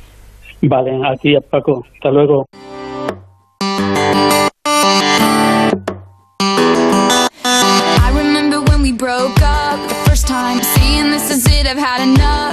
like we hadn't seen each other in a month When you said you needed space What?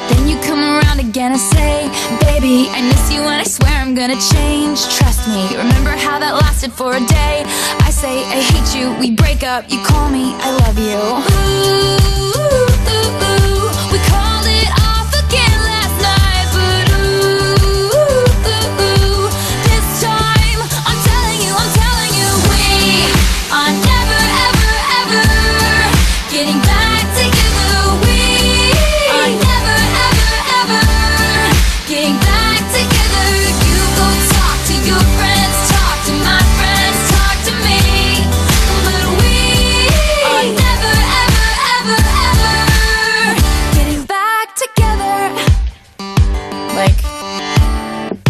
Investigadores del Consejo Superior de Investigaciones Científicas y de la Universidad Francisco de Vitoria han desarrollado un nuevo ingrediente de origen vegetal cuyo aspecto y textura son muy similares a los de la carne, pero más saludable, es decir, bajo en grasas saturadas y sin colesterol y rico en fibra dietética y además eh, es un elemento más eh, sostenible que ayuda a la sostenibilidad. Comercializado a través de la marca Legui, está elaborado con una base de cereal y de legumbres. No contiene aditivos ni alérgenos y es un producto con gran versatilidad y múltiples aplicaciones gastronómicas y dicen, además, que a un precio asequible. El, ingre- el ingrediente protegido me- mediante secreto eh, industrial y sublicenciado a la empresa española MRM ha sido presentado, fue presentado hace unos días en la sede central del CSIC. Uno de los aspectos más eh, innovadores de, de este producto es el uso de la algarroba, una legumbre de origen mediterráneo que además de contener proteínas de calidad y alta digestibilidad, posee una baja huella hídrica y de carbono. Marta Miguel es científica del Instituto de Investigación en Ciencias de la Alimentación y una de las inventoras de este producto al que podríamos denominar como carne vegetal. Marta, ¿qué tal? Buenas noches. Hola, muy buenas noches. Permítame empezar con con prudencia, pero es que, con todo respeto, eso sí, eh, no sé, entre las algarrobas y los entrecots, desde mi ignorancia, veo un largo trecho, ¿eh? Eh, Bueno, es lo hay. Uno es una- un vegetal y el otro es una carne de origen animal. Pero, pero bueno, ahí estamos los científicos para intentar diseñar cosas nuevas y ahí está, ese es nuestro reto diario. Eh, si le pidiera que me definiera cómo es el, el- exactamente el, el- el sabor de este producto, ¿qué me respondería? A ver, bueno, nos, nos lo han preguntado muchísimo. A ver, el producto realmente su sabor es un sabor bastante neutro. Y sí que también nos gusta decir que no tiene sabores extraños, a, por ejemplo, a vegetales, que algunos de los productos similares que existen en el mercado pues tienen cierto sabor retrogusto a algo más vegetal, ¿vale? Que pues, suele producir cierto amargor. En nuestro caso hemos conseguido un producto bastante neutro y, que es posible adaptarlo a distintas recetas mm, culinarias, ¿vale? Entonces, al final es la experiencia sensorial del plato completo la que te da esa sensación de estar comiendo carne, aunque realmente no es carne. No, le pregunto esto porque, eh, no sé, igual resulta que un vegetariano lo es porque el sabor de la carne no le gusta nada. Exacto, sí, sí. Nosotros ya habíamos, eh, ya habíamos percibido por parte de una población eh, más, más estricta en no, en no consumir carne, como son veganos y, los vegetarianos, que hay muchas personas que no le gusta ni el aspecto sanguinolento que tiene la carne, ni tampoco el sabor a carne. Pero es verdad que nosotros hemos diseñado un producto que no está solo dirigido exclusivamente a este grupo de población, sino es, es para la población general. Es para intentar, eh, pues, eh, sustituir de vez en cuando, pues ese consumo que tenemos de carne, principalmente de vacuno, por su alto impacto ambiental, pues, con, pues mm, con- consumir este tipo de, de- carnes alternativas, si lo llamamos carne, que a mí no me gusta, de análogos cárnicos alternativos que existen en el mercado, y este es uno más de ellos. Lo que pasa es que el diseño está planteado para quitar lo malo de la carne y añadirle una serie de- de cosas buenas y, por ejemplo, fibra, que en este caso pues las, los productos de origen animal no la tienen, y lo- los vegetales sí, además la algarroba es un producto que tiene una cantidad de fibra relevante, intentamos aprovechar que esa matriz lo tenía para incorporarlo al, a este nuevo alimento, porque además el déficit de fibra en nuestra población es muy importante y se relaciona con mucha la aparición de muchas enfermedades crónicas y nuestra salud intestinal. Entonces, pues intentamos en ese diseño eh, adaptarnos a todo lo posible, ¿no? Tanto salud, sostenibilidad, eh, calidad, valor añadido, un poco es todo, ¿no? Es decir, que yo, que ni soy vegano ni vegetariano y además confieso que me, me fascina la carne, eh. ¿podría consumir este producto?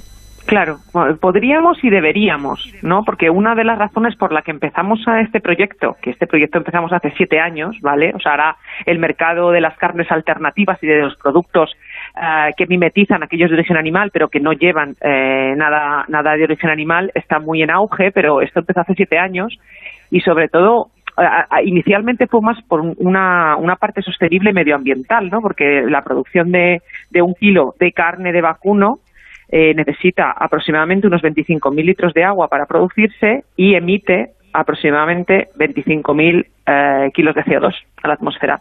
Y esto eh, pues tiene una huella hídrica y una huella de carbono infinitamente menor. Entonces, bueno, ya no es solo que nos guste la carne, yo también soy omnívora y como de todo, pero es bueno, si podemos ayudar, ¿no? Igual que ayudamos en otras cosas eh, eh, a mejorar este, este cambio climático, a que no tengamos este, este problema que actualmente está ahí, pues bueno, a lo mejor también tenemos que cambiar nuestros patrones de dieta o alimentarios e intentar pues comer más este tipo de alimentos, ¿no? Bueno, ahí está. Eh, eh, no sabemos si será la alimentación del futuro o no, pero es verdad que las tendencias van hacia allá.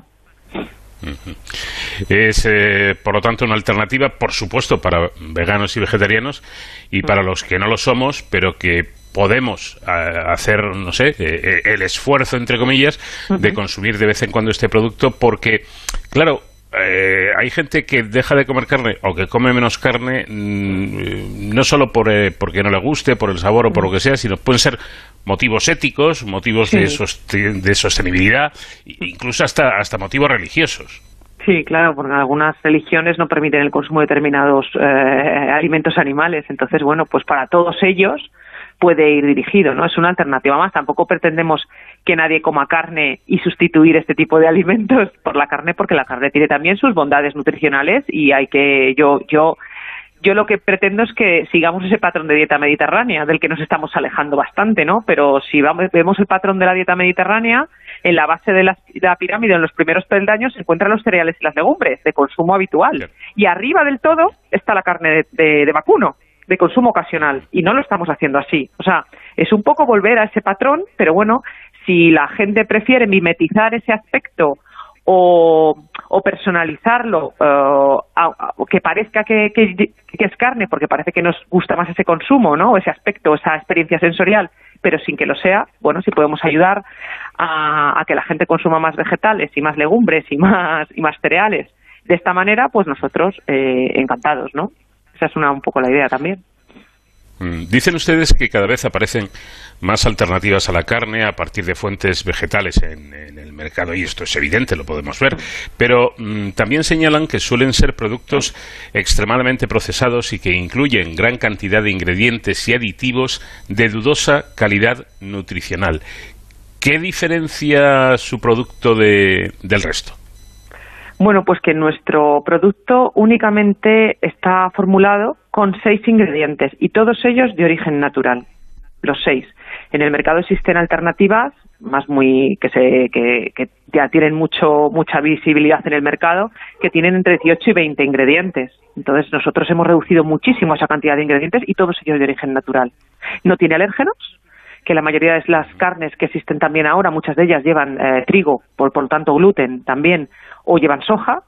Eh, no, no tiene tampoco aditivos y además tampoco llevamos conservantes porque el producto lo que hacemos es que con la empresa con la que lo, lo hemos desarrollado y, lo- y se va a comercializar eh, se está tratado por una tecnología de ciencias de la alimentación que se llama tecnología de altas presiones que ya se utiliza mucho en zumos y en otro tipo de alimentos y lo que permite es alargar la vida útil vale y conservar el sin añadirle aditivos ni conservantes entonces bueno esto es otra otra parte que nos diferencia no entonces, bueno, pues eh, nosotros pensamos que tiene un valor añadido respecto a lo que hay en el mercado, ¿no? Luego son los consumidores los que deciden comprar una cosa u otra, ¿no? Tienen esa libertad. Ahora le pediré que nos explique con más detalle qué es eso de altas eh, presiones hidrostáticas, pero me gustaría saber cuál es el proceso eh, para, para conseguir este producto, cómo, cómo, cómo, cómo lo hacen. Eh, bueno, es que eso es lo, esa es la única cosa que no puedo contar porque está protegido Ah, por secreto, secreto. industrial, exactamente. Entonces eso es lo que nos reservamos, ¿no? Los ingredientes sí los podemos decir porque es obvio que, que sale etiquetado, pero, pero la manera, la forma y, y todo el, el engranaje hasta que llegamos al ingrediente final, eso es lo que no podemos contar. Bueno, pues entonces al César lo que es el César y respetamos, por supuesto, ese, ese secreto. Eh, ahora sí, ahora le pediría, porque al leerlo me llamó la atención, que nos explicara en qué consiste esta tecnología de altas presiones hidrostáticas. Bueno, pues lo que esta tecnología lo que lo que hace, mm, bueno, lo voy a explicar un poco así más general. Digamos que es como si metemos nuestro alimento, le, sometemos a una presión muy elevada. Imaginemos que metemos nuestro alimento casi eh, al fondo de las fosas marianas. Digamos, esa presión lo que hace es que inactiva o inhibe el crecimiento microbiano de muchos microorganismos y entonces eso te permite alargar la vida útil del producto, ¿vale? Eso es lo que se hace. Es un equipo que, que lo que hace es que mm, produce una alta presión sobre el, sobre el alimento, ¿vale? Y así mejoramos esa actividad, eh, del, o sea, esa vida útil disminuyendo la actividad microbiana, ¿vale? Básicamente es así. Contarlo por contarlo un poco que se entienda. Sí, sí, sí. Eh, este, este producto, ya lo indicaba usted, es rico en fibra y esto viene muy bien para la microbiota intestinal, que efectivamente también lo señalaba y lo hemos tratado en este programa, parece no estar en su mejor momento en esta época que vivimos. Eh, eh, ¿El qué? ¿La microbiota intestinal o el consumo Sí. de fibra? vale. No, no, la microbiota intestinal. Bueno, a ver, es que eh, ahora es verdad que llevamos muchísimos años eh, investigando, pues, eh, lo que, lo, lo, lo- cómo afecta a nuestro estilo de vida y en las enfermedades, cómo está nuestra salud intestinal y hemos visto que se relaciona, pues, según esté nuestra nuestra microbiota o nuestros nuestra nuestra microbiota intestinal, cómo estamos nosotros, ¿vale? Se relaciona mucho con, con cómo está nuestro estado de salud. Eh, en parte, algunos investigadores dicen, yo tampoco soy experta en microbiota intestinal, algunos investigadores dicen que es bueno pues por la alimentación en muchos casos, por el estilo de vida que llevamos, eh, etcétera, etcétera, etcétera. Y en parte es verdad que tenemos un déficit de fibra muy relevante en la sociedad española y también en muchas sociedades desarrolladas. Si hay que consumir en torno a 30 a 35 gramos diarios de fibra, pues estamos no llegamos a veces ni a los 20. Entonces eso también repercute en nuestro en nuestra salud. Por eso el aportar un alimento en el que uno de los nutrientes que lleva, pues somos deficitarios en el consumo, ¿no? Bueno, pues vamos a diseñar un alimento y aprovechar, como he dicho antes, esa matriz que es rica en fibra, sobre todo además en fibra soluble, que es eh, la fibra se puede dividir en soluble y en insoluble, y la que mejora mucho nuestro nuestro estado de salud, se relaciona con un mejor mejor estado de salud, es la fibra soluble. Entonces, pues intentamos eh, por eso hacer el producto con este contenido alto en fibra. Pues ojo, porque esto es serio. ¿eh? Ya he recordado que hemos tratado este tema de la microbiota intestinal en, otras entregas del programa y los expertos, como bien señala Marta Miguel, eh, dicen que eh, quizá no dábamos mucha importancia a lo que comíamos y demás, y se está demostrando que muchas enfermedades tienen su origen precisamente en una alimentación poco saludable, en poco cuidado a esa microbiota intestinal. Eh, casi le, iba a pedir ahora que adoptara el papel de, Carlos Arguiñano porque me gustaría saber, el día que yo compre este producto que han inventado, eh, cómo, cómo me lo puedo comer, cómo hay que cocinarlo. Bueno, pues para eso lo que nosotros en, nuestra web hemos puesto algunos recetas para que la gente, pues si, pues que lo, en el packaging incluso hay un código QR que se asocia directamente con la página web y ahí hay vídeos para que la gente pueda saber cómo, cómo se puede utilizar. Pero es como un se puede el producto se puede picar es como una carne picada vale entonces puedes o separarlo manualmente o lo puedes picar con una picadora y puedes hacer de todo. Puedes hacer desde utilizarlo como topping para pizzas, para ensaladas, utilizarlo como relleno de empanadas, eh, de lasaña, eh, lo que quieras. O incluso eh, hacer albóndigas, salchichas, hamburguesas. Incluso yo he preparado alguna vez en casa pues un plato de cuchara típico, como puede ser unas patatas con costillas. Pues yo he utilizado, he adobado el producto, el legui, y lo que he hecho es unas patatas con legui en casa. Entonces, bueno, se pueden hacer hasta platos de nuestra dieta más tradicional, ¿no? Que es, un poco eh, también no, no asociarlo solo, bueno, pizza, hamburguesa y, nachos con topping de legui. No, bueno, eso es una, una parte que sí que se puede utilizar, pero bueno, asociarlo también a un consumo pues de otra de nuestra gastronomía más tradicional, ¿no? Y se puede y se permite eh, esa versatilidad permite la utilización de legui para, para esas recetas también. Pero sinceramente, Marta, ahora que no nos escucha eh, nadie, eh, cuando ha hecho usted esas patatas con, con este producto, ¿ha triunfado en casa? ¿Ha gustado? Bueno, yo es que como mis hijos lo prueban todo, ya están muy acostumbrados, como te puedes imaginar. Casi más, más, más, relevante que a mi marido le guste que a mis hijos, porque mis hijos, si es un invento de tu madre, casi que no dicen nada y lo comen. Eh, es verdad que estaban buenas, o sea, el sabor el sabor de, ese plato es prácticamente el de el, el, similar al otro. Quizás es la textura, obviamente una costilla no es ese trozo de carne eh, que yo he adobado, pero el gusto del plato es el mismo, ¿vale? Porque la costilla, eh, tus patatas con costillas no te saben realmente a costilla, no, no te sabe la carne, te sabe todo el plato, ese, ese, ese sofrito con la cebolla, eh, y depende de los ingredientes que le eches, ese cocinado o ese cocido con ese laurel, con ese pimiento choricero, pues todo lo que le vas añadiendo a esas patatas o esa receta que tú utilices es una cosa global, realmente no te sabe a carne el plato, ¿vale? Entonces eso es lo que, lo que nosotros también queremos dar a entender. Quizás las albóndigas son más sorprendentes, porque sí que parece que estás comiendo carne, ¿vale? Y no lo estás comiendo.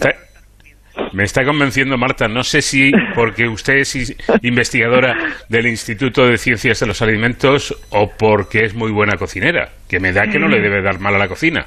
Hombre, no, también en los últimos años, como me he pegado a grandes cocineros, ¿no? Para, para que me ayuden a, a, dar ah. salida o, en esta investigación de ciencias de los alimentos, que, que me ayuden con esa transformación en la parte culinaria, pues hombre, siempre aprendemos, ¿no? Hay que la, vida es un, es un eterno aprendizaje y en la cocina es lo mismo, entonces también hemos aprendido mucho. Pero bueno, mi abuela y mi madre son grandes cocineras, entonces también he aprendido en casa. Bueno, pues algo habrá eh, heredado al, al, al respecto. Marta Miguel, científica del Instituto de Investigaciones en Ciencias de Alimentación y una de las inventoras de esta carne vegetal. Gracias por habernos atendido. Y una última pregunta rápidamente. ¿E-, ¿Está ya en, los supermercados este producto o para cuándo? Eh, para, el, para el verano eh, pretendemos que estén. Ahora estamos en esa fase de comercialización, hablando con, pues, con clientes distribuidores, eh, supermercados, que al final son los que tienen que aceptar ponerlo en su lineal, ¿no? Y entonces esperamos que para el verano ya, ya se empiece a ver en algunos supermercados. Eso esperamos. Pues nada, hay que probarlo, por lo menos hay que probarlo y yo prometo que lo pienso hacer. Marta, muchísimas gracias. Gracias a vosotros. Gracias. Saludos. Buenas noches. De cero al infinito.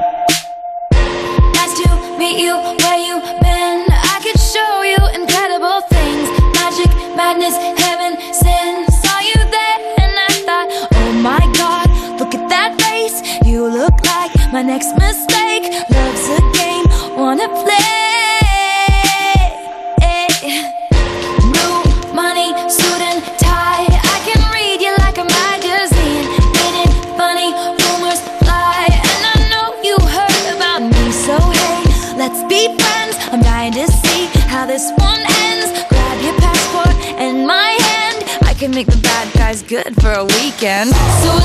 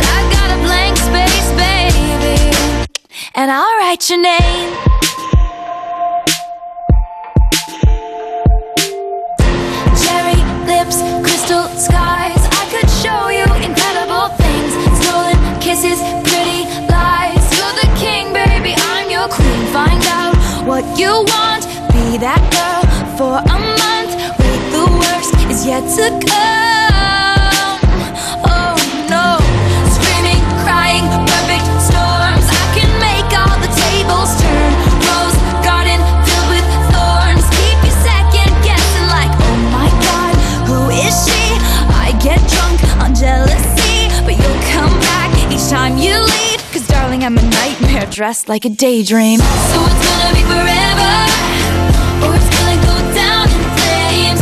You can tell me when it's over. if the high was worth the pain. Got a long list of ex-lovers. They'll tell you I'm insane. 'Cause you know I love the players and you love the game. 'Cause we're young and we're reckless. Vamos de cero al infinito en Onda Cero. Paco de León. Llega el momento de ocuparnos de la seguridad y las emergencias. Este es un territorio que domina como nadie nuestro colaborador David Ferrero. ¿Qué tal David? Buenas noches. ¿Qué tal, Paco? Muy buenas madrugadas.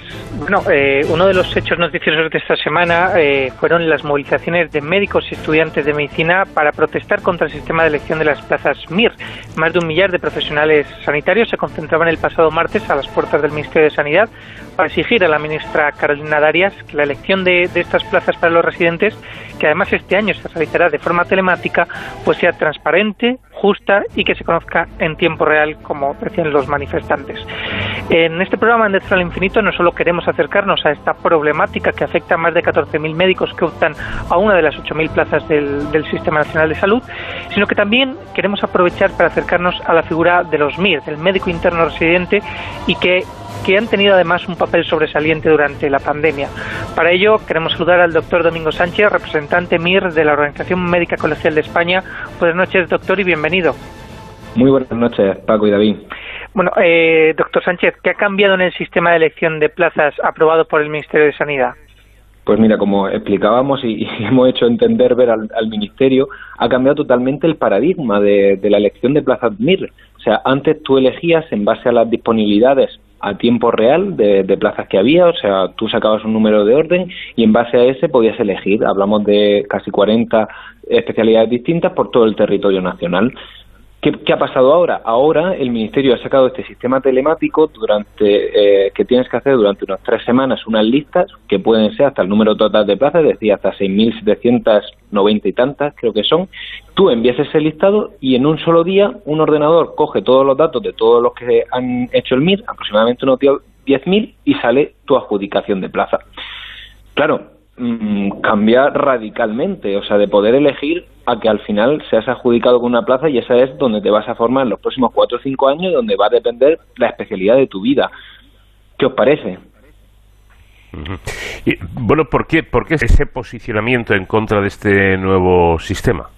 Pues mira, principalmente por dos cosas. Por este cambio tan radical de, filosofía en, el concepto de la elección de Plaza MIR, hablamos pues eso, que, muchas veces pues no tiene nada que ver una cirugía cardiovascular con una medicina de familia o con una pediatría. Y no tiene, no, no, no es lo mismo un complejo hospitalario de, de Urense que el hospital de la Risaca que el Valdebrón, ¿vale? Todo eso, si bien tú puedes hacer un listado en, base a tus preferencias, al final la decisión es importante que sea tuya, pues eh, vas a tener que cambiar de domicilio, vas a tener que dedicarte a profundizar en esa materia durante los cuatro o cinco próximos años y eso eh, antes se hacía en base a, a, consecuencia y, sabiendo que finalmente tú elegías esa plaza. Aquí, si tú haces listado, imaginemos, no, pues mejor de los casos, 3.000 o 4.000 plazas, pues a lo mejor la opción que te adjudica en la 1350. Tú la habías, ponido, la, habías puesto para evitar quedarte sin plaza, pero realmente acaba, yo que por ejemplo soy de Murcia y tenía pensado mejor irme a Murcia o cercano, pues claro, puse porque cirugía en Lleida me parecía también dentro de las posibilidades y no quiero después de siete años de estudio quedarme sin plaza, pues al final acabo adjudicado allí. Bueno, pues nos parece que, cambia totalmente el cómo habíamos planteado este sistema y sobre todo lo que no entendemos es el por qué, en qué, eh, por qué hemos hecho este cambio y sobre todo por qué no lo hemos hecho de la mano de, nosotros los profesionales que sabemos lo que está pasando, que entendemos el cómo se eligen las plazas y sobre todo que no había una necesidad realmente en mitad de una pandemia de ponernos a hacer este cambio tan sustancial. No lo sé, o sea, me, me extraña cómo, cómo se toman las decisiones. Eh, hay algunos de sus colegas que apuntan que esta, este sistema de elección podría perjudicar ya no solo a, los propios profesionales, sino también a los, a los pacientes, ¿no? Porque ven que puede peligrar que se cubren las plazas necesarias y que por lo tanto, pues eh, la saturación del sistema sanitario esté a un paso más. Eh, ¿Esto es así? ¿Ustedes lo ven así? Totalmente. Claro, claro. Es, es un riesgo más. O sea, al final eh, ¿Qué pasaba anteriormente? Bueno, pues había gente que iba eh, cediendo su turno, que a lo mejor no, no elegía, pero el último que elegía decía, bueno, pues yo hago ese esfuerzo en base que al final pues he tenido un número de orden de 7.000, 8.000 y digo, bueno, pues me, merece la pena irme a Ceuta, a mm, Murcia, Lorca, yo qué sé, por poner ciudad, digo, bueno, pero tomo esa decisión y voy allí siendo consciente. ¿Qué pasa ahora si tú al final tienes un listado y, acaba, y acabas en una de esas plazas, pues realmente o has sido consciente de que has tomado esa decisión o realmente si estaban dentro de un listado de 2.000, 3.000 o 4.000 plazas, pues existe el riesgo de que, de que finalmente esas plazas que entendemos de mayor difícil cobertura, de mayor difícil elección por, por las características que puede tener, tanto poblacionales como de la, de la propia especialidad, pues tienen ese riesgo. Se han calculado que, que por este sistema, pues eh, hasta 2.000 plazas podrían quedar vacías. Yo realmente en mitad que nos encontramos todavía de, salir de esta pandemia, con cómo hemos visto que están estructurados los, hospitales y la necesidad que tienen de profesionales, de nuevo, creo que es un riesgo que no merece la pena correr porque esto no responde a nada. Eh, desde su punto de vista, según su criterio, ¿cuál sería eh, lo más, o qué sería lo más parecido a la perfección en este sistema? Pues yo creo que, bueno, o sea, el tema es que, de nuevo, el otro día escuchaba a Carolina Daria, nuestra ministra, que, que entiendo que, que, no sea médico, pero que podía hacer un, trabajo por, por entender de lo que estamos hablando, pero decía que, que el problema es que es telemático. Y digo, no, es que no, es cuestión de que sea telemático, ¿no? Digo, en el siglo XXI, nuestras generaciones que han vivido ya eh, en estos medios telemáticos, ¿cómo nos vamos a poner a esto? Lo que nosotros queremos es una elección a tiempo real, es decir, yo ser consecuente con las plazas que quedan, es decir, eh, no sé, o sea, no sé cómo se podría hacer técnicamente, pero vamos, cualquier persona dentro de puede hacer una videoconferencia y decir, vale, pues quedan estas plazas, quiero esta, venga, siguiente. Pero es importante conocer el, las plazas que quedan, porque esa es la elección real, esa es tu elección, no al final que tú seas adjudicado con una plaza. Y eso es lo que no entendemos que no pueda ser primero factible técnicamente con un ministerio, con, su presupuesto, y que luego a qué vienes a hacer razón y, y sobre todo esos argumentos vacíos que ha dado en diferentes ruedas de prensa, en el Senado, etcétera, que realmente pues lo que refleja es un pues una situación yo creo que de kamikaze de decir bueno pues ya nos hemos metido en esto y hay que acabar hasta el final porque si no eh, se ha perdido mucho tiempo trabajando o no sé qué habrá no sé si habrá licitaciones de programas informáticos para cambiar esto o sea no no hay nada pero hay esa falta de conocimiento de, que realmente oye ¿por qué en contra de toda la profesión y en contra de todos los, los compañeros que van a entrar al sistema no no no no termino de entenderlo y pese a que las concentraciones fueron el pasado martes, ¿han recibido alguna respuesta por parte de, la ministra Darias o de su equipo? Nada, de hecho hizo unas declaraciones esa misma tarde en el Senado a, petición de, un grupo parlamentario que le hizo una pregunta y la respuesta es no hemos tratado este procedimiento, hay que seguir este procedimiento. Y yo, pero vamos a ver, cómo somos esclavos de nuestras propias decisiones mm, absurdas. Digo, vamos a ver, si no tiene capacidad usted de, rectificar y de decir, venga, pues vamos a intentarlo, quizás no es el momento. ¿Qué está pasando? O sea, los compañeros que están metiendo ya el tema de las plazas, los listados, lo que estamos viendo en redes sociales es que hay problemas. Hay plazas que faltan, hay listados que se borran, hay, aparte, a partir de un número se bloquea la página. O sea, ¿de verdad? Una cosa como es tan importante que es dotar de recursos humanos al Sistema Nacional de Salud lo vamos a hacer con experimentos en mitad de una pandemia sin tener un sentido del por qué, o sea, no, no lo sé, no, de verdad, me cuesta entender eh, en base a qué se toman decisiones en este caso y, no sé, eh, si alguien que, esté escuchándonos tiene capacidad de, hacer entender a, esta gente que esto se puede mejorar y que creo que estamos a tiempo aún, pues bueno, bienvenido sea y, totalmente a su disposición, la mía y de toda la Organización Médica Colegial de España. Bueno, pues yo creo que eso es lo importante, que, que si queda tiempo, que efectivamente eh, se llegue a un consenso y se hagan las cosas de, de la mejor manera posible para, para los intereses eh, de todos. Tenemos que terminar, David. Bueno, pues eh, yo creo que ahora nos queda a todos mucho más claro dónde está este problema y ojalá pues quienes tengan que reflexionarlo lo hagan. Doctor Domingo Sánchez, representante MIR de la Organización Médica Colegial de España, muchas gracias por atendernos. Muchísimas gracias a vosotros. Buenas noches. De cero al infinito.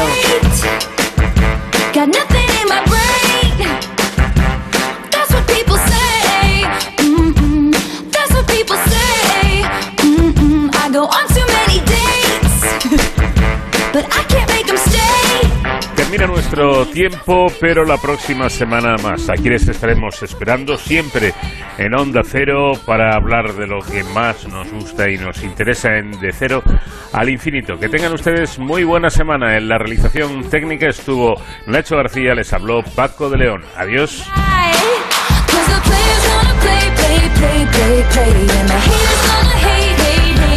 need heat, baby. I'm just gonna shake, shake, shake, shake, shake. I shake it off, I shake it off, out Heartbreaker's gonna break, break, break, break, break. And the baker's gonna fake, fake, fake, fake, bake, baby. I'm just gonna shake, shake, shake, shake, shake. I shake it off.